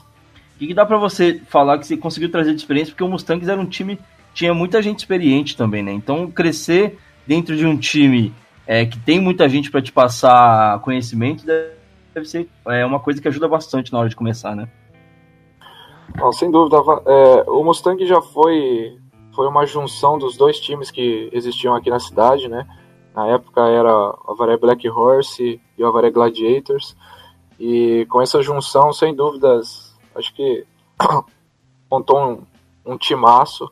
Uma pessoas, apelação, dá para dizer, né? Com pessoas excelentes. E o que eu posso, que eu posso trazer é que, assim, naquela época até eu jogava em outra posição, jogava como safety. Sem dúvida, muita gente boa dali, inclusive joga até hoje com a gente. É, e, pô, me trouxe, assim, sabe, ensinamentos, é, vivência mesmo com a pessoa, faz evoluir muito. E, pô, de lá pra cá, cara, o que eu posso trazer é as amizades que ficou, né, cara? Óbvio que no meio do caminho a gente perde contato com muita gente, a gente acaba tendo divergência com outras, mas acho que a gente é muito pequena nessa vida, véio. a gente não pode guardar rancor de ninguém. Acredito que uma amizade vale muito mais que qualquer coisa que ficou para trás aí, velho. Palavras bonitas do nosso querido Marcílio. É, a gente dá sequência aqui, então. Próxima pergunta, Marcílio. Uh, hoje a Varé é considerada a dinastia mais vitoriosa dentro da PFA. O uh, que, que dá pra gente. Tem uma forma de explicar o que, que a Varé faz? Qual que é a. É, tudo bem que se tem uma fórmula mágica, vocês não vão passar para ninguém, tenho certeza. Mas tem alguma forma de explicar o que, que a Varé tem feito nesses últimos anos que deixa a equipe nesse patamar que tá hoje? Tem, cara. É, pasmem, todo mundo que tá ouvindo aí que acha que a Varé é um super time, que treina feito um doido, que tem um playbook maluco. A Varé foi, pô, por dois anos o invicto aí sem um playbook. É, a gente realmente não tinha um playbook, a gente adaptava tudo dentro de campo. É, na melhor época do time, a jogada era decidida tipo na hora e apontando a dedo, tipo você faz isso e, deu, e sempre dava certo.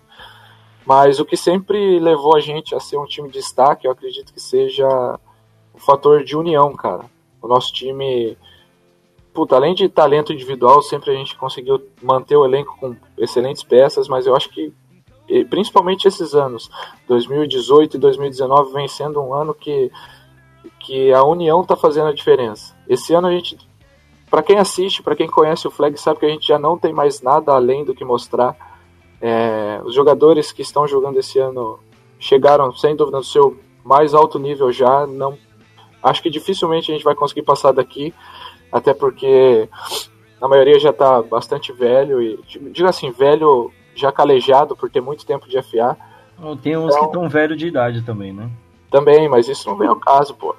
Mas eu acredito que a gente não tem mais o que mostrar além do que o, o espírito esportivo, assim, de coletivo mesmo. Eu acho que é isso que vem fazendo sucesso a nossa equipe. O nosso time, quando começa a dispersar disso, é visível a, que a gente cai muito de rendimento. Porém, quando a gente realmente quer ganhar um jogo e um se apoia no outro, fica, cara, para quem tem a oportunidade de ver isso, você já teve na final do Sampa Ball e, e domingo também. Então, pô, é, é diferente, cara. A energia que a gente sente lá dentro de campo, eu acredito que nenhuma outra equipe no estado ou no país, talvez, eu vou mais além, acho que nenhuma equipe no país sente o que a gente sente de estar tá lá. É isso. Eu ia entrar justamente nesse ponto que você mencionou. É, consegui estar presente na, na, na última final estadual, no São Paulo do ano passado. É, cara, e o que eu vi no rolando ali, quando vocês já tinham ganhado tudo mais, se sentaram, se reuniram ali para conversar. É, foi assim, cara, é uma coisa diferente mesmo. É, eu acho que independente da religião de cada um, é, é muito difícil você ver uma equipe que tá unida é, a ponto de todo mundo ali se reunir no, no final do jogo, tá conversando. É, rolou aquela oração da equipe, eu achei assim É, cara, você percebe que você pode ter uma equipe com os melhores atletas, e independente disso, né? Mas se o ambiente não é bom, é, vai chegar um momento que esse, esse clima vai afetar a equipe, o elenco vai rachar, e aí toda aquela seleção que você montou vai por, por água abaixo, né? Eu acho que talvez o grande segredo, como você mesmo mencionou, seja essa união que, para quem acompanha os jogos de Avalé, dá para ver que é nítido, né, Marcelo? É, sem dúvidas, cara. É, se for pegar aí por, por estatística, pelo, pelo papel aí, tem times aí que, pô, estão de 10 a 0 na gente, velho. A americana tem um, um, QB aí que pontua uma média de 40 pontos por jogo. O nosso ataque hoje não chega nem na metade disso, cara, por jogo. Então, se você for ver, pô, a Varé é um time normal. Só que o que diferencia talvez seja isso, velho. É, a união que. A união, o amor que a gente sente um pelo outro ali dentro é, é diferente, cara. Não adianta talvez mesmo que eu tente explicar aqui, não vai, não vou conseguir transpassar isso em palavras, é, é diferente, cara. E ainda mais quando a gente tem um propósito, é, a gente costuma sempre pedir a proteção divina, mas quando a gente tem um propósito, a gente tem aquela maneira de agradecer, né, cara? Então, acho que é o maior, maior agradecimento da gente não é nem pela vitória, é pela união, pelo dia que a gente passa junto, que dentro do nosso time a gente percebe que o esporte conseguiu unir pessoas assim tão distantes, de, de mundos tão distantes, e, e ali dentro a gente passa a ser um só, entendeu? É, é, meio que um lance assim espiritual, ninguém vai entender isso e é o que vem dando certo, cara. Eu não sei até quando, eu não sei quando começou e também não sei quando isso vai, vai terminar. Mas é isso, cara. Eu acredito que a, a essência do Scorpions passa a ser isso. Antes de eu continuar da sequência aqui das nossas perguntas, eu dou espaço para o nosso querido tio Bill, que tem uma perguntinha para o querido Marcílio. Fala aí, tio Bill. Ô, Marcílio, eu quero saber, cara, não vale falar nenhum, hein? Não vai fugir. Pensa aí agora, inventa, não sei. Se, se tem algum jogador que você fez meio que borrou a cueca antes de jogar contra esse cara. Tipo, você pensou assim, amanhã tem jogo e vai ter aquele cara e eu tô com medo desse cara. Tem ou não? Cara, medo não, mas eu tive muito respeito e tenho até hoje pelo Felipe de Barretos. Na época que eu jogava contra o Carcarás, ele era um linebacker sensacional. E na final de 2016, que a gente teve oportunidade de jogar contra, ele estava atuando como QB. Então, para mim, pelo menos no pessoal. Eu acho que esse cara é, puta, sem dúvida, é um espírito do futebol americano de Barretos. Esse cara é uma referência para quem acompanha desde o começo, desde 2010, sabe o quanto esse cara lutou em 2010, principalmente, para ganhar a final que eles ganharam aqui de Avaré. E, pô, para mim, esse é o cara, velho. Assim, existe muitos outros caras talentosos que a gente enfrentou e que eu tive certa preocupação, mas um cara que, assim, eu realmente me preocupei e me preparei muito para jogar contra foi ele. Embora ele jogasse do mesmo lado da bola que eu, digo, ele jogava como QB e eu também nessa oportunidade, mas esse foi um cara que eu realmente me dediquei para vencer dentro de campo, porque eu sabia que esse seria um cara bastante decisivo ali dentro. Tá respondido, meu querido. O pessoal do Tigers lembra do Felipe, né? Ah, lembro sim, lembro sim. O Jesus lembra dele também. tá certo, então. Marcílio, pra gente dar sequência aqui, é um assunto meio polêmico. Eu acho que é até legal te dar um espaço para você comentar. Acho que o pessoal tem muita curiosidade de saber. É, você teve uma passagem é, rápida até de pela Ponte Preta, né? Uh, na época quando começou a surgir os boatos de que o Marcílio ia sair da Varé, tava parecendo até futebol brasileiro mesmo, né? Ah, fulano, estrela da equipe campeã, não sei o que, vai trocar de time, todo mundo falando, não sei o que. No final do ano se concretizou, você acabou saindo, indo mesmo para Ponte Preta. É, a, minha, a, pergunta que eu deixo para você é: como foi sair da, da, sua, da equipe onde você nasceu, cresceu, se desenvolveu, foi campeão, para tocar um projeto com outra equipe? Não, cara, muita gente questiona isso até hoje, né? E acredito que para muitos ainda ficou um, um ponto de interrogação. Mas é, isso foi meio que combinado com a minha formação acadêmica, né, cara? É, fora dos campos, eu, nesse período eu estava terminando de me formar em educação física e eu precisava dar um rumo diferente para minha vida. E calhou que surgiu o convite, a oportunidade de, de participar de um projeto da Ponte Preta. E eu acabei gostando bastante da proposta, porque era algo que, assim, em tese, mudaria a minha realidade financeira e pessoal. Então, chega uma hora que a gente precisa tomar algum rumo diferente, é, começar a pensar no que a gente vai fazer daqui para frente, porque o esporte, infelizmente, é um esporte amador e não, não paga nossas contas, né? Eu precisava dar um rumo na minha vida dentro de casa e com a minha esposa. E calhou de vir essa proposta. E junto com isso, cara, veio.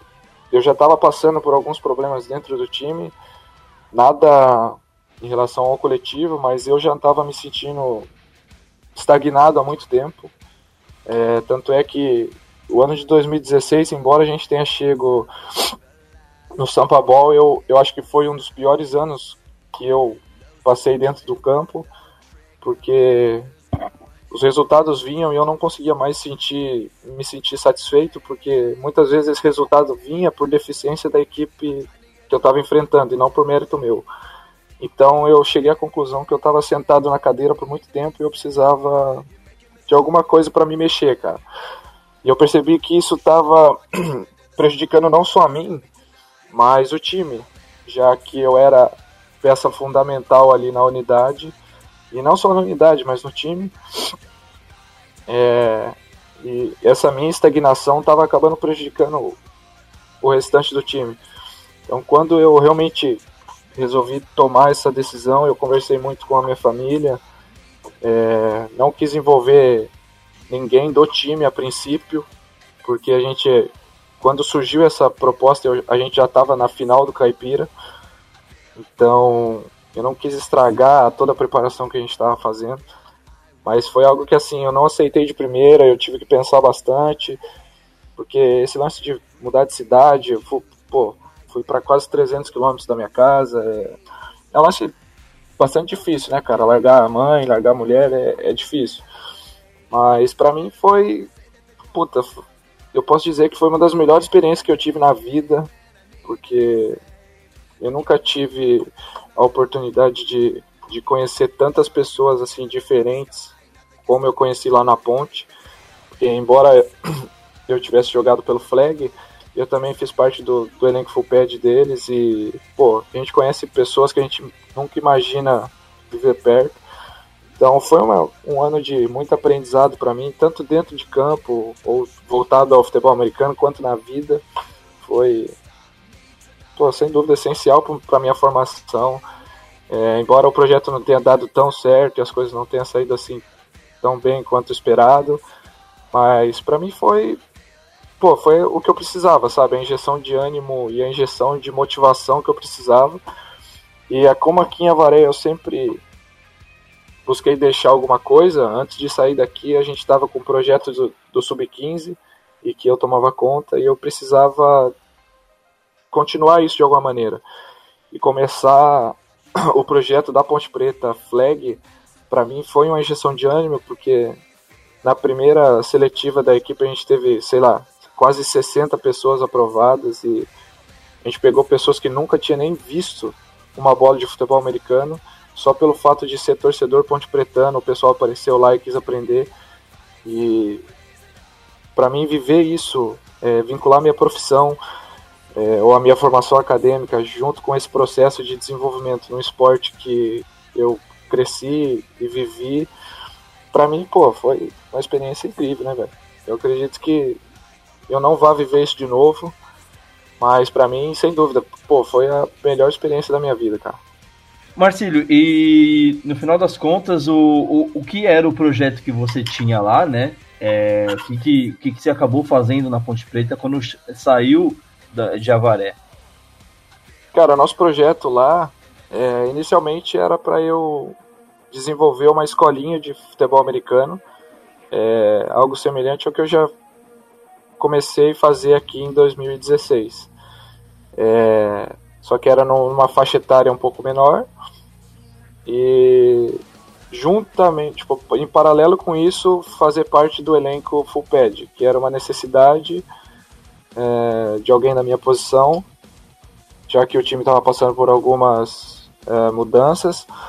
E aí surgiu o convite do Bianchi também para tentar montar um time de flag lá e vincular ao, ao, nome da Ponte Preta. E aí eu acabei aceitando tudo e, e virou uma bola de neve aí, cara. Foi isso que deu Marcílio na era Ponte Preta.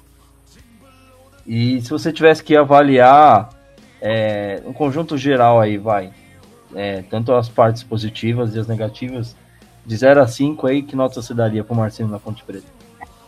Ah, cara, eu daria nota 5, porque eu acredito que o que eu trouxe de aprendizado de lá para cá foi muito maior do que as decepções que eu tive. É óbvio que a gente não consegue ser perfeito em tudo, mas eu tive pessoas do meu lado lá que tentaram me moldar de uma maneira diferente. É, fazer parte do elenco da Ponte Preta foi, principalmente do Full Pads, foi a minha primeira experiência assim de ter um, um head coach presente. Não que em Leme, que era minha, minha ex-equipe de full pad, eu não tivesse, porém, acho que a, o tratamento ali, o, a filosofia da Ponte Preta full pad ali, quando eu entrei, era diferente, então eu pude aprender muito com, com o coach Rafael, e, cara, não só como jogador, mas como pessoa, esse cara me ensinou assim, horrores, valores, puta, são valores que não dá, cara, é, é diferente. E Conheci também pessoas lá dentro que me incentivaram bastante, outras que tentaram me desmotivar, mas no balanço geral é, é nota 5, cara, sem dúvida. Beleza, a próxima pergunta que eu deixo para você, como é que foi essa volta, né? A gente sabe o que acabou acontecendo, terminou a temporada 2017, você é, retorna pro, pro, Varé. É, você falou dessa questão de ficar longe da, de casa, né? Realmente não deve ser muito fácil. É, mas essa parte da volta para você, o quanto, o quanto, de certa forma, foi é, reconfortante de estar num lugar onde você é, conhece todos os buracos do campo, conhece todo mundo, e mas voltar diferente com tudo isso que você falou que aprendeu lá na Ponte Preta. Pô, cara, pra mim foi. Foi assim, mesmo de longe, cara, mesmo fora do, do, do Scorpions, eu, eu acompanhei muito. Inclusive o Russo sempre frequentou a minha casa, mesmo quando eu estava na Ponte Preta. É, até dois dias antes da gente jogar a semifinal, a Varé contra a Ponte Preta, a gente estava aqui sentado no sofá da minha casa conversando. E acho que voltar para Varé, cara, voltar para o Scorpions trouxe é, o sentimento que eu precisava, sabe? Que eu, mesmo de fora, eu consegui acompanhar a campanha que eles fizeram, inclusive na final do Caipira Ball eu fui o cara que talvez mais gritou naquele alambrado, porque eu via o time lá sem a minha pessoa numa final de Caipira Ball para mim foi putz, uma felicidade imensa, porque ali eu tive a confirmação que muita gente não teve. Que quando eu saí, acho que talvez ficou a dúvida para muita gente aí, pô, e aí o que, que vai ser o time sem o Marcílio? Mas dentro do time, e, e eu já sabia que o time não iria morrer, porque existem pessoas muito competentes dentro do time, pessoas que realmente doam, se doam demais para fazer isso acontecer. E o sentimento para mim de volta, na verdade, mesmo na Ponte Preta, eu ainda sentia que eu já voltava para Varé, porque o meu, meu ânimo, a minha vontade de querer entrar no campo para defender aquele time já tinha sido resgatada. Não que pela Ponte Preta eu tenha sido, é, vamos supor, menos interessado, não, pelo contrário, eu procurei sempre jogar da mesma maneira e da melhor forma possível, jogando com a Ponte Preta. É, mas é diferente, né, cara? O ambiente é diferente. É, talvez tudo isso se, se, fique por conta de, do tempo que eu passei junto com o pessoal daqui.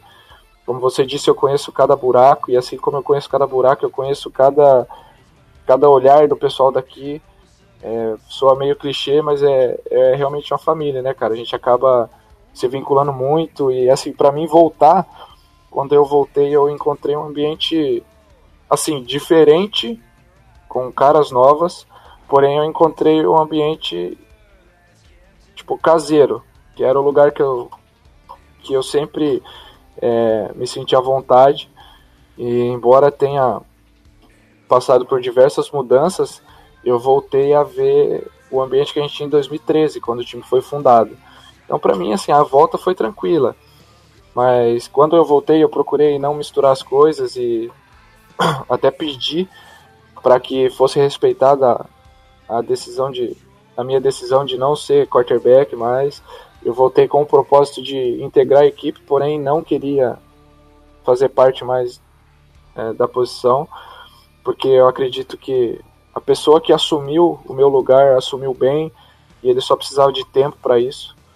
É, durante a temporada aconteceram alguns alguns contras. Felizmente ele acabou se machucando e eu tive que assumir em um jogo e depois a gente acabou tendo que revezar algumas coisas. Mas, pô, pra mim voltar foi uma sensação indescritível, cara.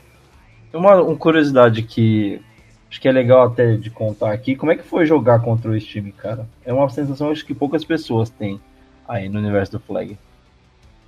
Ah, foi, foi, foi um misto de sentimento, viu, cara? É, é assim, de um lado é muito bom você jogar, ter um, um adversário como o Scorpions pela frente, porque é, para mim que praticamente fundei a equipe, desenvolvi toda a equipe, eu sabia tudo que a equipe poderia fazer e não foi diferente. Isso digo dentro do jogo foi isso. É, tanto é que o jogo foi decidido no detalhe, num fake field goal, mas em contrapartida foi horrível, cara, porque o pessoal uh, parecia que queria me matar, né, velho? É, eu não sei se. Na verdade, eu sei, cara. Eu entendo. Hoje eu entendo o que é jogar contra Scorpions, porque ali o pessoal me mostrou o quanto é duro jogar contra Scorpions. O pessoal entrou aquele jogo não para jogar uma semifinal. O pessoal entrou ali para mostrar para mim que eu tinha feito uma escolha errada. É, que tipo sair do Scorpions para jogar contra o Scorpions talvez não seja uma opção muito prudente. É, eu pude ver pessoas que assim eu sempre admirei nos treinos, mas eu pude ver assim dentro de um jogo o que aquela pessoa se torna, o quão nociva ela fica ali dentro daquelas quatro linhas.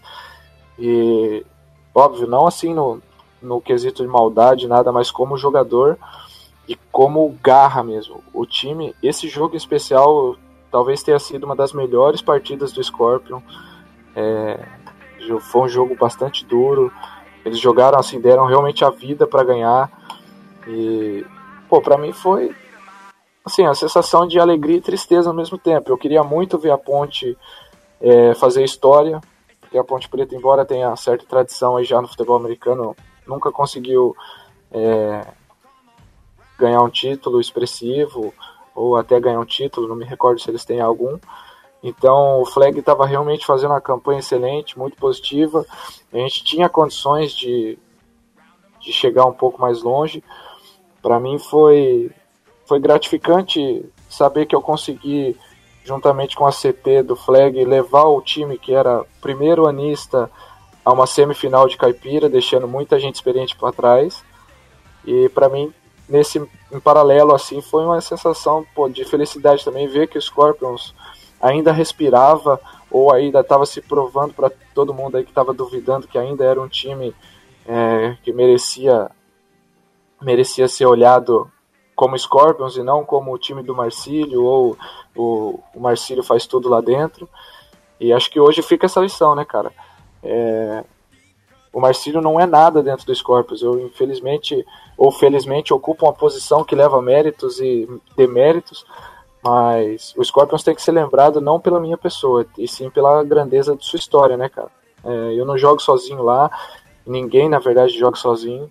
É, o time se completa como um todo e o Scorpions realmente tem que ser visto dessa maneira. Óbvio que o quarterback sempre acaba levando o mérito de tudo, mas é, eu não, não enxergo o Scorpions dessa maneira. Eu acho que o Scorpions é o Scorpions pela sua grandeza, pelo que fez e faz, e não pelo o cara que tomou a frente e assumiu o rojão. Tá certo, bacana ouvir tudo isso, Marcílio. É realmente, como eu falei, né? Para quem não conhecia o Marcílio hoje, é um, é um dia muito bacana de ouvir toda essa história. É uma dúvida que, que acho que o pessoal que joga muito flag, talvez é, tem, até tenha a curiosidade de se aventurar no, no, universo do futebol americano, né? Do, ou como todo mundo chama, full pad. É, você praticou as duas, jogou as duas até quando foi para Ponte Preta, para Ponte Preta. É, qual das modalidades que te faz mais brilhar o olho? O flag, talvez por, por ter crescido dentro do flag, ter vivido basicamente toda a parte da sua carreira, dá para dizer assim, dentro do flag, ou o futebol americano é mais emocionante para você? Cara, eu acho que são ambientes distintos, né, cara? Não dá para você vincular muito uma coisa na outra. É, embora seja teoricamente o mesmo jogo, é, o ambiente do full pad ou do futebol americano, como na forma certa, correta de falar, é, é diferente, é um ambiente mais, como que eu posso dizer, mais hostil, porque felizmente ou infelizmente no futebol americano é, o mais forte sobrevive. Então, para nós aqui do Brasil, cara, que ainda vivemos um, um esporte amador, é, nem todo mundo encara da mesma maneira. E para mim, eu acho que isso é ridículo uma pessoa entrar dentro de campo com o pensamento de querer, sei lá, machucar alguém ou pô, tirar alguém dentro de campo. Eu acho que isso perde meio propósito, sabe? Então, para mim, na minha, minha opinião, eu acho que o flag me enche mais os olhos, porque para mim é um esporte mais democrático. Embora ainda existam pessoas nojentas dentro desse cenário do flag, é, acho que o flag consegue abrir mais os braços assim e pegar e falar, pô, vem aqui, pratica essa modalidade que isso aqui vai te incluir no meio social, sabe? Eu acho que a função desenvolvimento como pessoa, eu acredito que o flag seja melhor. Agora a realização pessoal, sei lá, para trabalhar com ego, o futebol americano seja melhor. Uma pessoa, pô, ah, eu sou muito forte, eu sou fera em tudo, vai jogar futebol americano. E aí se lá se você se destacar, beleza, se vangloria lá e lá você vai dar certo. Agora, pô, eu sou uma pessoa tímida, preciso ter amigo, não quero entrar numa depressão, alguma coisa, vem jogar flag. Que aí, sem dúvidas, você vai fazer parte de um, de um grupo ou de um esporte, de um, um meio esportivo melhor, assim, mais seleto, eu digo. Essa parte é do que você mencionou de, do quanto o, o flag integra as pessoas, né? Eu já tive vários, vários, é, vários exemplos assim no Silver Knights, fora, é, até quando eu treinei as meninas do Palmeiras recentemente, acho que é, tem muita história que você conhece que quando você descobre que é, o flag mudou a vida da pessoa, é assim, é, é, é de ficar pasmo, de não conseguir acreditar mesmo do, do, que, do que você conseguiu fazer, do como você conseguiu ajudar a pessoa através do esporte, eu acho que é uma coisa única que não dá para explicar na maioria das vezes. Nossa, Marcelo. É, eu acredito que, assim, lógico, o futebol americano tem também seus méritos, cara. É, existem equipes no Brasil que fazem trabalhos putz, sensacionais. E acredito que essa parte de inclusão de uma pessoa dentro do meio esportivo em algumas equipes também funciona muito. Mas, no geral, pelo menos do que eu vivi dentro do, do FA Paulista, eu acho que é menos notório do que o flag, sabe? Beleza. Para a gente fechar então nosso bloco nessa ótima entrevista que a gente está recebendo aqui do Marcílio, é, vamos falar um pouco dessa temporada de Avaré. São três jogos, três vitórias até o momento, consolidando a campanha aí cada vez mais forte na, na briga pelo, na defesa pelo, do título, né, desse ano. Como é que dá para é, deixar uma previsão aí dessa segunda, é, dessa é, segunda metade da, da temporada. Três vitórias, a primeira parte já foi, né? Agora, teoricamente, aí a reta final, começa a funilar os jogos, começa a vir os confrontos dentro da divisão. Como é que fica essa temporada de Avaré, Marcelo? Cara, a temporada de 2019, é, com o meu retorno na posição de QB, é, a gente decidiu buscar buscar voltar a ser o, o Scorpions que, que todo mundo via em 2015 e 2016. A gente precisava ter uma identidade ofensiva novamente, é, a gente precisava acertar a maneira de jogar, é, saber como lidar com situações dentro de campo. E porque o ano de 2018 para a gente foi muito carregado. Para quem acompanhou os resultados sabe que assim a gente foi campeão por realmente um milagre. É, a nossa defesa carregou o campeonato praticamente inteiro e teve jogos aí que a defesa, pô, foi foi, foi milagre, não tem outra explicação, cara. É, então, para esse ano a gente projetou melhorar a parte ofensiva. Para ser sincero, a gente não pensa em, em, defender o título, a gente pensa em continuar evoluindo. A gente traça uma meta e, e tenta atingir ela durante o ano. É, para esse ano, a nossa meta é se classificar para os playoffs. A gente tem que ter o pé no chão, saber que essa, essa metade da temporada regular não significa nada. Porque, como você já disse, os confrontos agora dentro da divisão que, que vão fazer a diferença. Então, daqui para frente, a gente ainda tem 40 dias até o próximo jogo. É, daqui para frente a gente vai ter que se preparar talvez até melhor do que a gente se preparou. agora com esse sistema de, de vídeo, é, o pessoal se dedicando mais ao estudo, fica muito fácil para vocês anular uma equipe ou pelo menos saber como neutralizar ela da melhor maneira possível. Então, a gente tem três adversários que fazem muito bem isso. A equipe do Galo é uma equipe muito bem estruturada, que tem pessoas incríveis trabalhando nos bastidores. E dentro de campo também tem um elenco muito bom. A gente sabe que vai ser uma pedreira. É, o Diamonds, que acabou se tornando um clássico regional nosso aqui também, pô, sem dúvidas é um, é um timaço. É, pessoal que que coordena ou que, sei lá, toma conta do time aí, é, faz um trabalho de scout muito bom, sabe como montar o time de uma maneira assim que consiga trabalhar muito bem. É, eu tenho percebido que esse ano o nível de jogo meio que parelhou, é, não tem mais time bobo.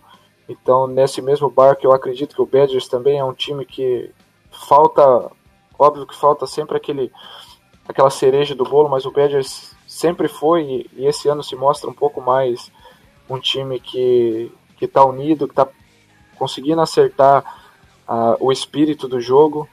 É, eu pude acompanhar os dois jogos deles, que foi um aqui em Avaré e outro na rodada de Cerquilho.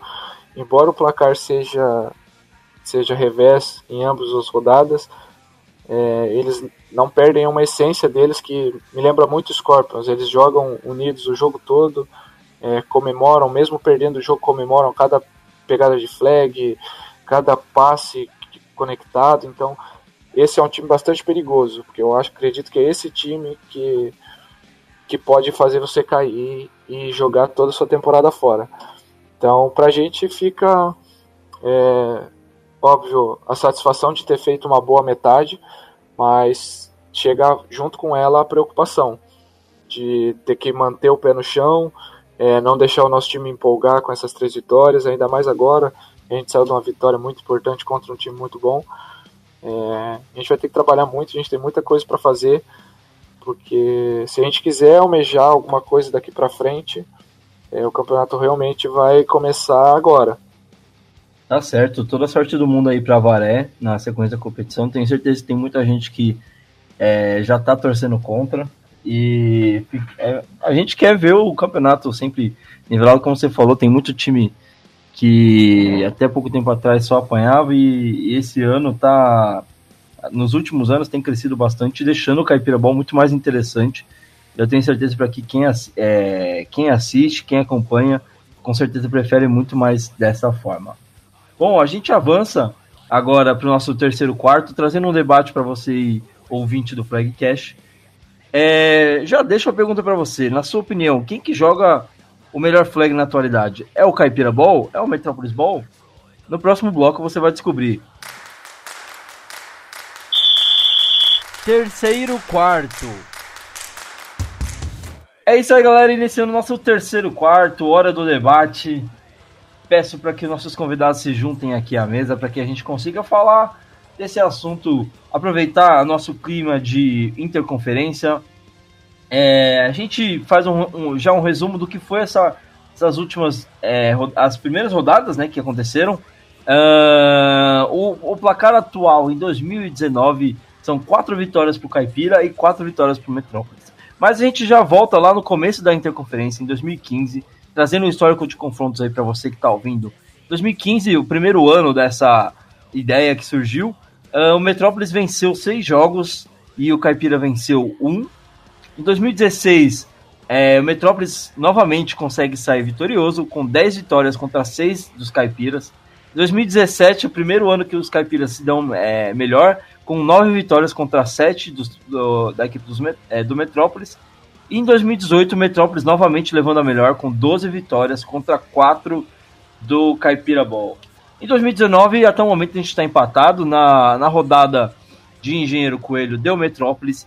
Na rodada de Vinhedo, deu Caipira. E a gente conseguiu ver como esse ano, provavelmente, esses confrontos vão estar muito mais equilibrados, né, Tarcísio? Assim, é, tem muito a ver também com, com o paramento das tabelas, né? Acho que tá, a gente tem, tem muito mais informação para fazer um, o melhor chaveamento possível de confrontos do Interconferência. E tem também a questão de você conseguir estudar os adversários, né, Marcílio? Tem esse lado que o, o Tarcísio trouxe de da, da forma como a tabela é montada, trazer um outro, outro nível de jogo para o campeonato. Mas você vai jogar, é, até dois, três anos atrás, você ia jogar contra o time do interior. A gente até mencionou isso nos episódios anteriores. Você não tinha ideia, né? Você, tinha que fazer trade de vídeo. Ó, eu tenho um vídeo de, de tal time te interessa. Às vezes o vídeo vinha de qualquer jeito. Hoje você tem muito mais informação. E mesmo que você nunca tenha jogado contra o time, você consegue saber como eles jogam, né? Pô, perfeitamente. Pra gente que que joga o campeonato desde o início aí, é, 2015 e 2016, que foi onde a gente, o Scorpions teve a oportunidade de jogar contra o time da, da Metrópole, é, a gente jogou às cegas, né, cara? Naquela época a gente não tinha material nenhum e o máximo que a gente conseguiu foi coletar, assim, aquelas informações da, da galera mais próxima, tipo, ô, oh, meu, me fala aí como que tá o time joga, é, me conta aí qual é o destaque e tal. Então, sem dúvidas, com a evolução do, do sistema de, de filmagem no campeonato, hoje é assim, anos luz mais fácil você jogar contra um, um confronto interdivisão, é, interconferência, né? Tio Bill, eu trago para você os números de títulos estaduais que cada conferência tem hoje. Os caipiras levam ampla vantagem frente às equipes do Metrópolis. São seis títulos pro lado do caipira e apenas dois do Metrópolis. É uma diferença gritante aí, né? Eu acho assim, cara, ó, a meninada aqui da cidade, eles têm mais um acesso a uma TV a cabo, a um jogar um Madden, então eles são mais técnicos, eles conhecem mais o esporte. Então durante a temporada regular eles levam vantagem. Rapaziada do interior pega no batente cedo, acorda com as galinhas, se alimenta bem, come muito, muito cuscuz, muita farinha o bicho pega lá no Sampabal que vale o título, aí a força prevalece, né? Os caras vão na vontade. Os caras, como eu falei, já a oportunidade no, na primeira participação. Os caras do interior têm um pouco de raiva aqui da, da Playboyzada. Infelizmente, infelizmente a maioria do, dos, dos, dos, jogadores aqui da capital são uma rapaziada de condomínio, né? Então chega lá no interior dá uma tremida pros caipiras que são meio bruto, né? Eu acho que esse é o ponto principal aí dessa vantagem nas decisões. Durante a temporada regular, o, a molecada daqui até joga bem, mas quando chega na hora da decisão eles tremem. Vai entender por quê, né? E o Tarcísio, o que tem a dizer dessa diferença no, nessa, nesse quesito de títulos, né? Caipiras sempre levando ao melhor quando o jogo é decisivo. Ah, eu acho que é basicamente mais por conta da, da Caipira é, é, forçar muito mais dinastias, né? Você tem o Cutters que ganhou três vezes a, o Caipira Ball, e aí você tem o, o Avaré que chegou em quatro finais do Caipirabal, ganhou três. Então você tem muito disso, dessa parte de, de formar muitas dinastias, né? Na, na, na Caipira você tem muito um, tem um, até uma, uma um, um, time muito superior aos outros, mesmo que sejam muito mais que sejam equilibrados e tal. E tem um time ou outro que atrapalha essa, essa dominância, né? E aí na final é só um jogo só, é um jogo só, então é, você, tem, tem muita, você tem muita coisa envolvida, você tem o nervosismo e tal, e quando é um time que já está acostumado a fazer isso, a jogar finais, então fica muito mais fácil também. Na, na Metrópole você teve um, um bicampeão em 2016 2017 que foi o Guardians, mas normalmente é, havia essa alternância de times que chegavam na, na, no Sampa Ball. Você tem, né? É muito mais equilibrado. Assim. Então, você compara com a NFL, você pega a AFC, que tem um time que domina praticamente tudo e tem outros times que atrapalham eles, e a NFC é muito mais equilibrada e você vê muito mais variação de, de times na final. Marcílio, uma pergunta que eu deixo para você é esse formato que o Paulista de Flag adota de é, tentar chegar o mais próximo possível. Esse ano acho que é o ano que chegou mais próximo, né? Pela quantidade de times, tudo mais, tudo certinho dentro das divisões. É, torna o campeonato muito mais disputado e aí você traz essa oportunidade desses confrontos, né? É, entre é, esse choque de cultura, né? Do, entre o flag jogado no interior e o flag jogado aqui na capital. É, para você, quando você teve a primeira oportunidade, como é que foi jogar um, um primeiro jogo assim é, contra uma equipe da capital e agora como tem sido com o passar desses anos? Cara, eu acredito que esse formato favorece em algumas partes e prejudica em outras. Digo assim, é, o Power Ranking melhorou muito isso. É, em 2016 a gente teve é, uma tabela montada meio que sem saber assim a real força dos times. E o Power Ranking veio em 2017, 18 e 19, agora melhorando muito isso, porque aí você consegue realmente pegar um time estruturado do interior para jogar contra um time estruturado da capital ou da metrópole que seja.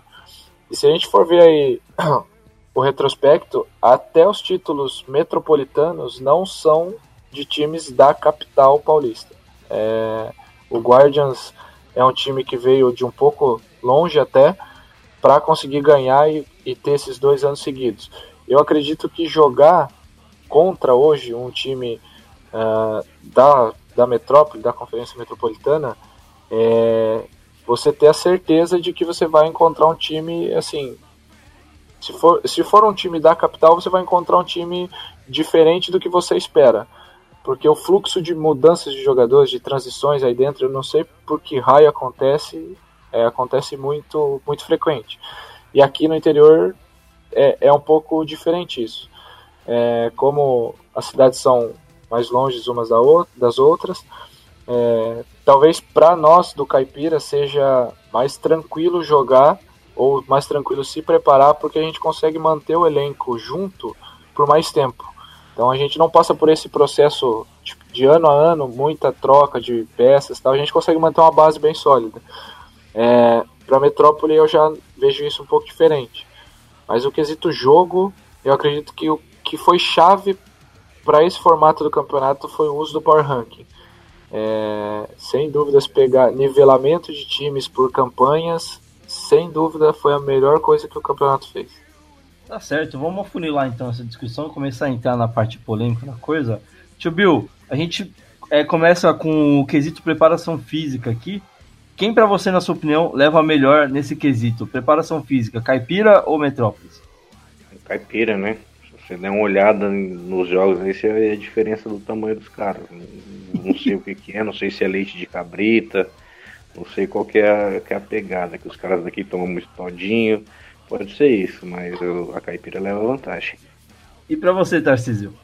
Não, na parte física, com certeza a caipira leva vantagem. É, o, voltando à parte da mudança que o Marcelo falou, que tem muito a ver com a parte física também, é, a, parte, a, a, rotação muito maior, ser muito maior na Metrópolis é basicamente porque a gente tem muito time full pad perto, né? A gente tem equipes do futebol americano do equipado muito perto, então você meio que canibaliza isso. Você tem esses times pegando jogadores e aí a gente acaba perdendo também na parte física, a gente acaba ficando com os jogadores menores. É, é, até também isso daí, e tem a questão da preparação também. É, obviamente todo mundo trabalha na semana, mas a gente tem um problema na, na, na Metrópolis que o cara trabalha na semana e pega três, quatro condições, chega em casa às 9 horas, como é o caso de boa parte dos caras, então você tem pouco tempo para essa preparação em si, né? E aí você tem um final de semana também, o cara às vezes está noite de família e tal, o cara vai, vai, vai priorizar o tempo até o domingo de manhã, que é o dia, normalmente é o dia do treino, o cara vai, vai priorizar a família e tal. Então você perde muito nessa parte da física por conta disso, é por conta do tempo em si e por conta também de a gente, de os times de flag os jogadores menores fisicamente, né? No, na, na caipira você até encontra os caras muito maiores por conta da, da da quantidade de gente na cidade em si, né? Então você tem até é, uma seleção menor de jogadores de biotipo, então são muito, são muito parecidos. E pro Marcílio, o que, que, você acha dessa, desse quesito? Quem que leva melhor? Pô, eu acho que o Tarcísio apontou tudo, né, cara? É, acho que a cultura do interior é diferente, né? Essa vida mais pacata que a gente tem aqui favorece muito esse lance da preparação, porque o cara, uma cidade do interior normal, suponhamos aqui, vamos dar como exemplo a minha cidade, é, para quem sai do trabalho às 18, 18 e 15 está em casa. Então isso é uma realidade bem distante para quem mora é, na capital. E aí, vamos supor que nas 19 em diante o cara já esteja livre para se preparar e fazer usar o tempo ocioso dele da melhor forma possível. Então eu acredito que nessa parte física, sem dúvida, a caipira leva muita vantagem. Bom, a gente avança então para falar da de outro quesito aqui, a questão técnica do jogo, né? A técnica que as equipes conseguem aplicar nos treinos e levar para o jogo. Tarcísio, na sua opinião, quem leva melhor, Metrópolis ou Caipira? E essa realmente eu acho que está muito mais nivelado, cara. É, obviamente que é, a gente trabalha muito na, na, na Metrópolis, principalmente os times que estão fortes há muito tempo, a gente trabalha, tenta trabalhar muito mais a, a parte técnica, mesmo com um dia na semana para treinar, né? O Tigers, pro Tigers funciona assim, a gente só treina no domingo, a gente não consegue treinar em outro dia, a gente só tem um espaço para treinar, e só tem esse domingo, então a gente tenta conversar na semana, tenta passar vídeo na semana, tenta até se encontrar na semana para resolver isso, mas a gente tem um, um, um, pouco menos de tempo, mas tem que trabalhar essa parte técnica o máximo possível, porque a gente sabe que na parte física às vezes vai, vai faltar um pouco. Mas na caipira você tem muita gente que, de novo, gente, você tem muita gente com experiência ali. O Caipira Ball, no caso, o primórdio do, do campeonato começou começou na, no caipira também. É, mesmo a gente tendo o Campeonato Paulista aqui e a, as, as raízes do, do Flag Paulista serem no, no Ibirapuera. Mas é, é isso, acho, acho que é muito nivelado na parte técnica, assim. Acho que tem muitos times, principalmente os times mais fortes, é, são muito iguais, né? né? Nessa questão. E aí os outros aí vai muito da. da aí a, a, disparidade aumenta um pouco, né? Principalmente da Metrópolis, por conta dos times, às vezes é muito time novo ou muito time de cara que, ah, vou começar o time agora e pronto. E aí você tem muito mais gente ali, e aí você acaba de, é, é, é diluindo essa qualidade e esse conhecimento no, nos times, né? É, o ponto que eu bato, acho que é, quando você fala, a, a maioria dos times, é, tirando poucas exceções assim, só tem o, o dia de treino no, no, final de semana, né? E aí você acaba esquecendo a parte física, né? Você não vai trabalhar a parte física, sendo que você tem, tipo, 3, 4 horas ali para trabalhar, é, onde você consegue reunir todo o seu elenco. Então você foca muito mais na questão de, de fundamento e, e, técnica, né? Do, pro jogo, tática também entra muito. É, e o físico acaba sendo tipo, cada um faz uma semana, todo mundo sabe da sua responsabilidade. Quem quer atingir um nível, é, tá um nível acima, sabe que tem que fazer uma preparação fora dali. É mais ou menos isso, Marcelo, que você vê aqui na capital? É, cara, eu acredito que também varia muito do, do interesse é, de quem de quem comanda o time ou da CT que toma a frente desse time. Se você tem uma CT que é realmente interessada em ver um desenvolvimento do time, sem dúvida ela vai, vai priorizar isso. É, a gente estava até batendo um papo antes aí que o flag é um jogo muito mais técnico do que físico. E eu acredito 100% que isso seja, seja real. Porque nem sempre o cara vai conseguir usar toda a força dele dentro de um jogo. Já a técnica, sem dúvida, esse cara vai conseguir aproveitar 100% dela. E na sua opinião, quem que tem a melhor técnica hoje? Metrópolis, Caipira? Cara, eu, eu volto a dizer que é varia muito do time que tá tem uma CT mais interessada nisso. Eu hoje vejo que é, não tem um destaque assim. É, existem times excelentes em ambas as conferências. E eu acredito que tá bem, bem parelho aí, viu? E o Tio Bill, o que, que acha disso tudo? Eu acho que o time que perceber que é um esporte diferente sai na vantagem. A gente tem uns times aí que jogam, jogam meio. Sei lá, parece que os caras acham que é 5x5. Tinha a Lusa que era assim, a Poli é assim. Os caras adoram colocar um monte de recebedor e colocar o quarterback para sair correndo igual um lunático.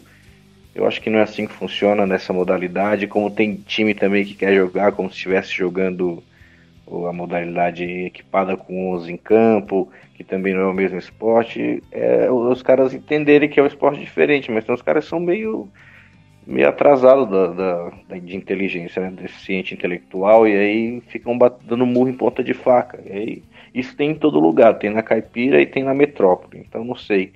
qual que tá mais à frente, não. Eu sei que tem muito time aí que tá muito atrás, nas duas conferências. Agora, qual que tá mais, não vou ficar devendo. A gente avança então para entrar no quesito tática de jogo.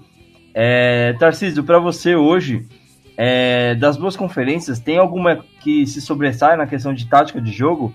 Cara, eu, eu acho que não, pra dizer a verdade. Antes a gente tinha até uma visão antes dos vídeos de que, uh, principalmente defensivamente, a Metrópolis usava muito muito esquema 2-3, né? Com dois DLs e três linebackers, e a, e a, e a Caipira usava muito 3-2 com três DLs e, e dois linebackers.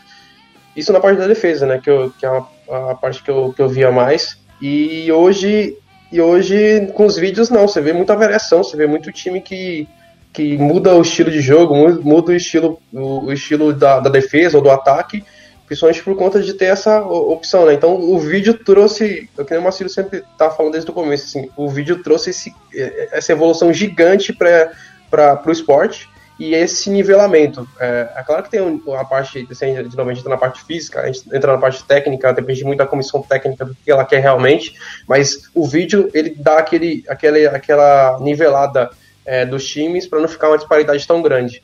E a, eu acho que realmente isso, na parte tática, não, não, não vejo uma diferença tão grande é, das duas conferências, eu acho que não tem, realmente. Hoje, em 2019, eu acho que as duas conferências estão muito iguais, tanto é que a primeira rodada foi isso, foi, foi 4 a 4 e as primeiras rodadas foram isso, foram 4 a 4 por conta basicamente disso, cara, da, do vídeo ter trazido essa, essa, esse nivelamento. Pra você, tio Bill, quem que tem, tem levado a melhor nessa questão de tática de jogo aí? Isso aí eu vou perguntar pro Paulo Guedes. Eu faço a mínima ideia de quem tá na frente disso aí, cara. Passa pro Marcilhão aí que eu não tô afim de falar disso. Vai, Marcílio. Cara, eu acredito que, é, pelo menos na Caipira, por vivenciar esse meio aqui, eu acho que é nítido sistemas, principalmente ofensivos, que o pessoal se apoia e desenvolve muito bem. Então, isso eu acho diferente da metrópole. É, os times do interior se apegam muito num sistema ofensivo e levam isso assim para o restante do, da temporada. Já essa parte de adaptação, concordo com os vídeos, mas por viver aqui a caipira, a realidade caipira, eu acho que a caipira ainda leva um pouco mais de vantagem. Viu? Para a gente fechar então o conjunto geral da obra, Tarcísio, para você hoje, quem joga o melhor flag na atualidade? É o Caipira? É o Metrópolis? Tá, isso aí é muro total, cara, mas eu acho a dominância tá, da, de finais está pela Caipira, mas de jogar em si, é, eu acho que a Metrópolis esse ano tá, tá mais equilibrada, mas ainda tá, tá abaixo. Assim, você tem o Devils que tá um degrau acima, você tem Tigers e Atibaia, que são equipes que estão. e Cannibals que estão equipes, que estão um degrau um pouco abaixo, tem, aí tem outros times de playoff entrou esse cara nessa, nessa, nessa briga também. E aí tem depois muito time que está muito abaixo, assim, é, no campeonato. E aí do outro, do outro lado da Caipira você tem é, os dos três times que estão sem derrotas e o resto está muito equilibrado. E eu realmente não, não sei, cara, não sei quem, quem joga quem joga o melhor flag, mas eu acho que assim, por nível em si, eu acho que esse ano a Caipira tá, tá um pouco acima nessa questão de, de competitividade do que a Metrópolis. Eu acho que o, o, favorito da Metrópolis é muito favorito, uh, ao contrário de anos anteriores. Assim, ano passado foi muito, foi muito mais essa zona cinzenta, então você não sabia quem era o favorito. Em 2017 eh, a gente sabia, a gente tinha noção de quem eram os favoritos, só tinham dois favoritos e foram os dois que chegaram na final. Em 2016 foi, um, foi, muito mais equilibrado, então você tinha quatro times, cinco times que poderiam chegar na final, tanto é que o Seed 5, que foi o Cruzeiro, chegou na final, e o Seed 3 foi o Tigers, chegou na final. Mas esse ano realmente eu acho assim, tá muito parelho. A gente teve anos que tinham uma diferença muito maior. A Metrópolis esse ano está muito mais equilibrada, mas eu acho que ainda está um, um, abaixo da competitividade que está na Caipira. Então eu acredito realmente que esse ano não, não, não dá para falar assim quem joga o melhor flag, porque eu acho que não tem tanta diferença assim, cara. É, não tá tão grande, não tá tão grande a diferença, mesmo eu achando que a Caipira tem, tem mais competitividade esse ano do que a Metrópolis. Para você, Marcílio. Pô, cara, eu defendo meu peixe, né? Eu acho que a caipira ainda joga, ainda tem vantagem, mas a real é que joga melhor flag quem se dedica mais, né, cara? Quem quer mais. Mas eu ainda puxo a sardinha pro nosso lado aqui. Caipira sempre. Tio Bill, fecha pra gente aí a conta. Quem que joga o melhor flag hoje? Olha, pela experiência que eu tenho não é tão vasto como a dos, dos, dos senhores aí. Eu comecei em 2014, encerrei minhas atividades recentemente. Os melhores jogadores de flag que eu vi são do interior. Inclusive os que jogavam pela metrópole, mas eu acho que uh, a garotada aqui, a meninada de condomínio aqui da, da metrópole, eles jogam um, um melhor flag. Acho que os jogos em si, você acha que você nem chegou, Ever, presta atenção no seu trabalho aí, vai. Você nem falou o resultado final dos confrontos, só falou do, da, da, dos, do, dos títulos. Eu quero saber, fala pro pessoal aí que está ouvindo atentamente o podcast maravilhoso, os confrontos gerais. Você não falou ainda, então fala aí. Então por isso eu acho que o Metró a Metrópolis joga melhor. Fala aí o resultado, vai.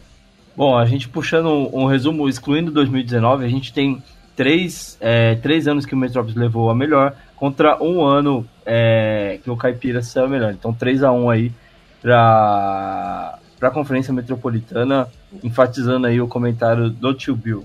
É, em questão de vitórias, em questão de vitórias, Everton, 39 a 24 para a Metrópolis também, excluindo os playoffs. Excluindo os playoffs. Então, número, os, nos números, é, entra um pouco no, no que a gente comentou também, né? Na, fica essa coisa de, tipo, do, da Metrópolis conseguir levar melhor durante a temporada regular, mas parece que quando chega ali na, na pós-temporada, fica essa coisa ainda da, do, do, do, do, da, do pessoal da Conferência Caipira conseguir ser mais decisivo, né, tio Bill? Ou seja, o pessoal da Metrópolis joga um melhor flag, só que é mais pipoqueiro. Resumindo aí. Acho que foi o melhor resumo possível. Tá certo, pessoal. Eu agradeço a presença de vocês aqui para ajudar a gente nesse debate. Vamos para o último quarto, vamos para o nosso encerramento. Roda a vinheta aí. Último quarto. É isso aí, pessoal. Finalizando aqui o nosso episódio de hoje. Foi muito bacana ter vocês aqui com a gente. Já quero agradecer os nossos convidados. Tarcísio, Parabéns pela vitória de novo. Uma ótima semana para vocês aí. Semana que vem a gente volta. Não tem rodada de 8x8, mas a gente volta para falar, trazer um assunto bacana aí para a gente conversar e também falar das previsões da rodada do feminino que rola no dia 30. Obrigado, Tarcísio. Valeu, Eber. Valeu, Tio Bill. Valeu, Marcílio. Prazer estar com vocês. É, muito obrigado para todo mundo que está ouvi tá ouvindo também. Continue mandando feedbacks, continue mandando mensagens para a gente. E, cara, tô feliz pela vitória de novo e, e vamos trabalhar pesado aí para conseguir chegar, chegar nos playoffs forte, né?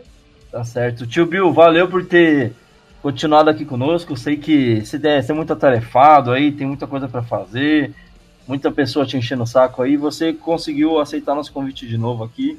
Muito bacana ter você aqui. Recebi muito feedback positivo da sua presença, o pessoal te odiando pra caramba.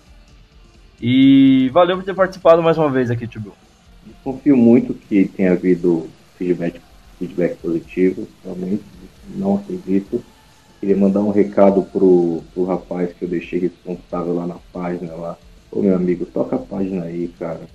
O pessoal sente falta. Tivemos oito jogos aí do, do Paulista, não teve uma confusão, uma discussão, uma provocação, nenhum espaço pro Coca provocar ninguém. Eu tô decepcionado com vocês. Ó, valeu aí pelo, pelo Marcílio, belas palavras. Ele falou um ditado aí que eu nunca tinha ouvido na minha vida, que é onde há fumaça, fogo. Realmente nunca tinha ouvido. Parabéns aí, praticamente esse filósofo contemporâneo. E para finalizar, uma mensagem é o seguinte: não gostar, respeitar, ok? Tá certo. Valeu, tio Bill. Marcílio, quero agradecer de verdade a sua presença aqui. Obrigado por ter topado o convite de participar com a gente.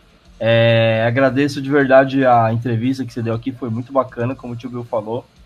É, espero poder convidar você mais vezes para participar aqui com a gente. Boa sorte para a Varé na temporada.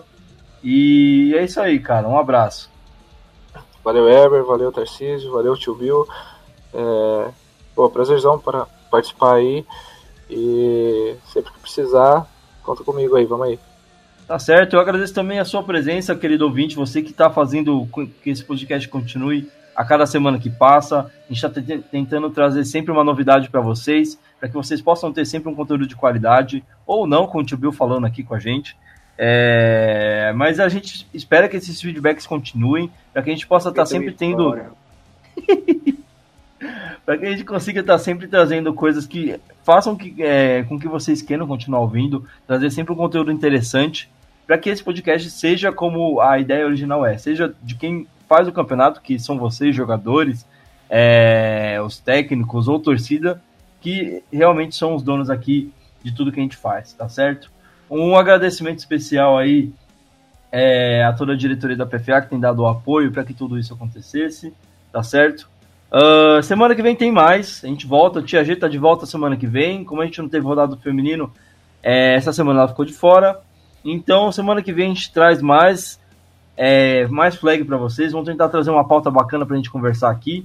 Então até semana que vem, um abraço, tchau, tchau.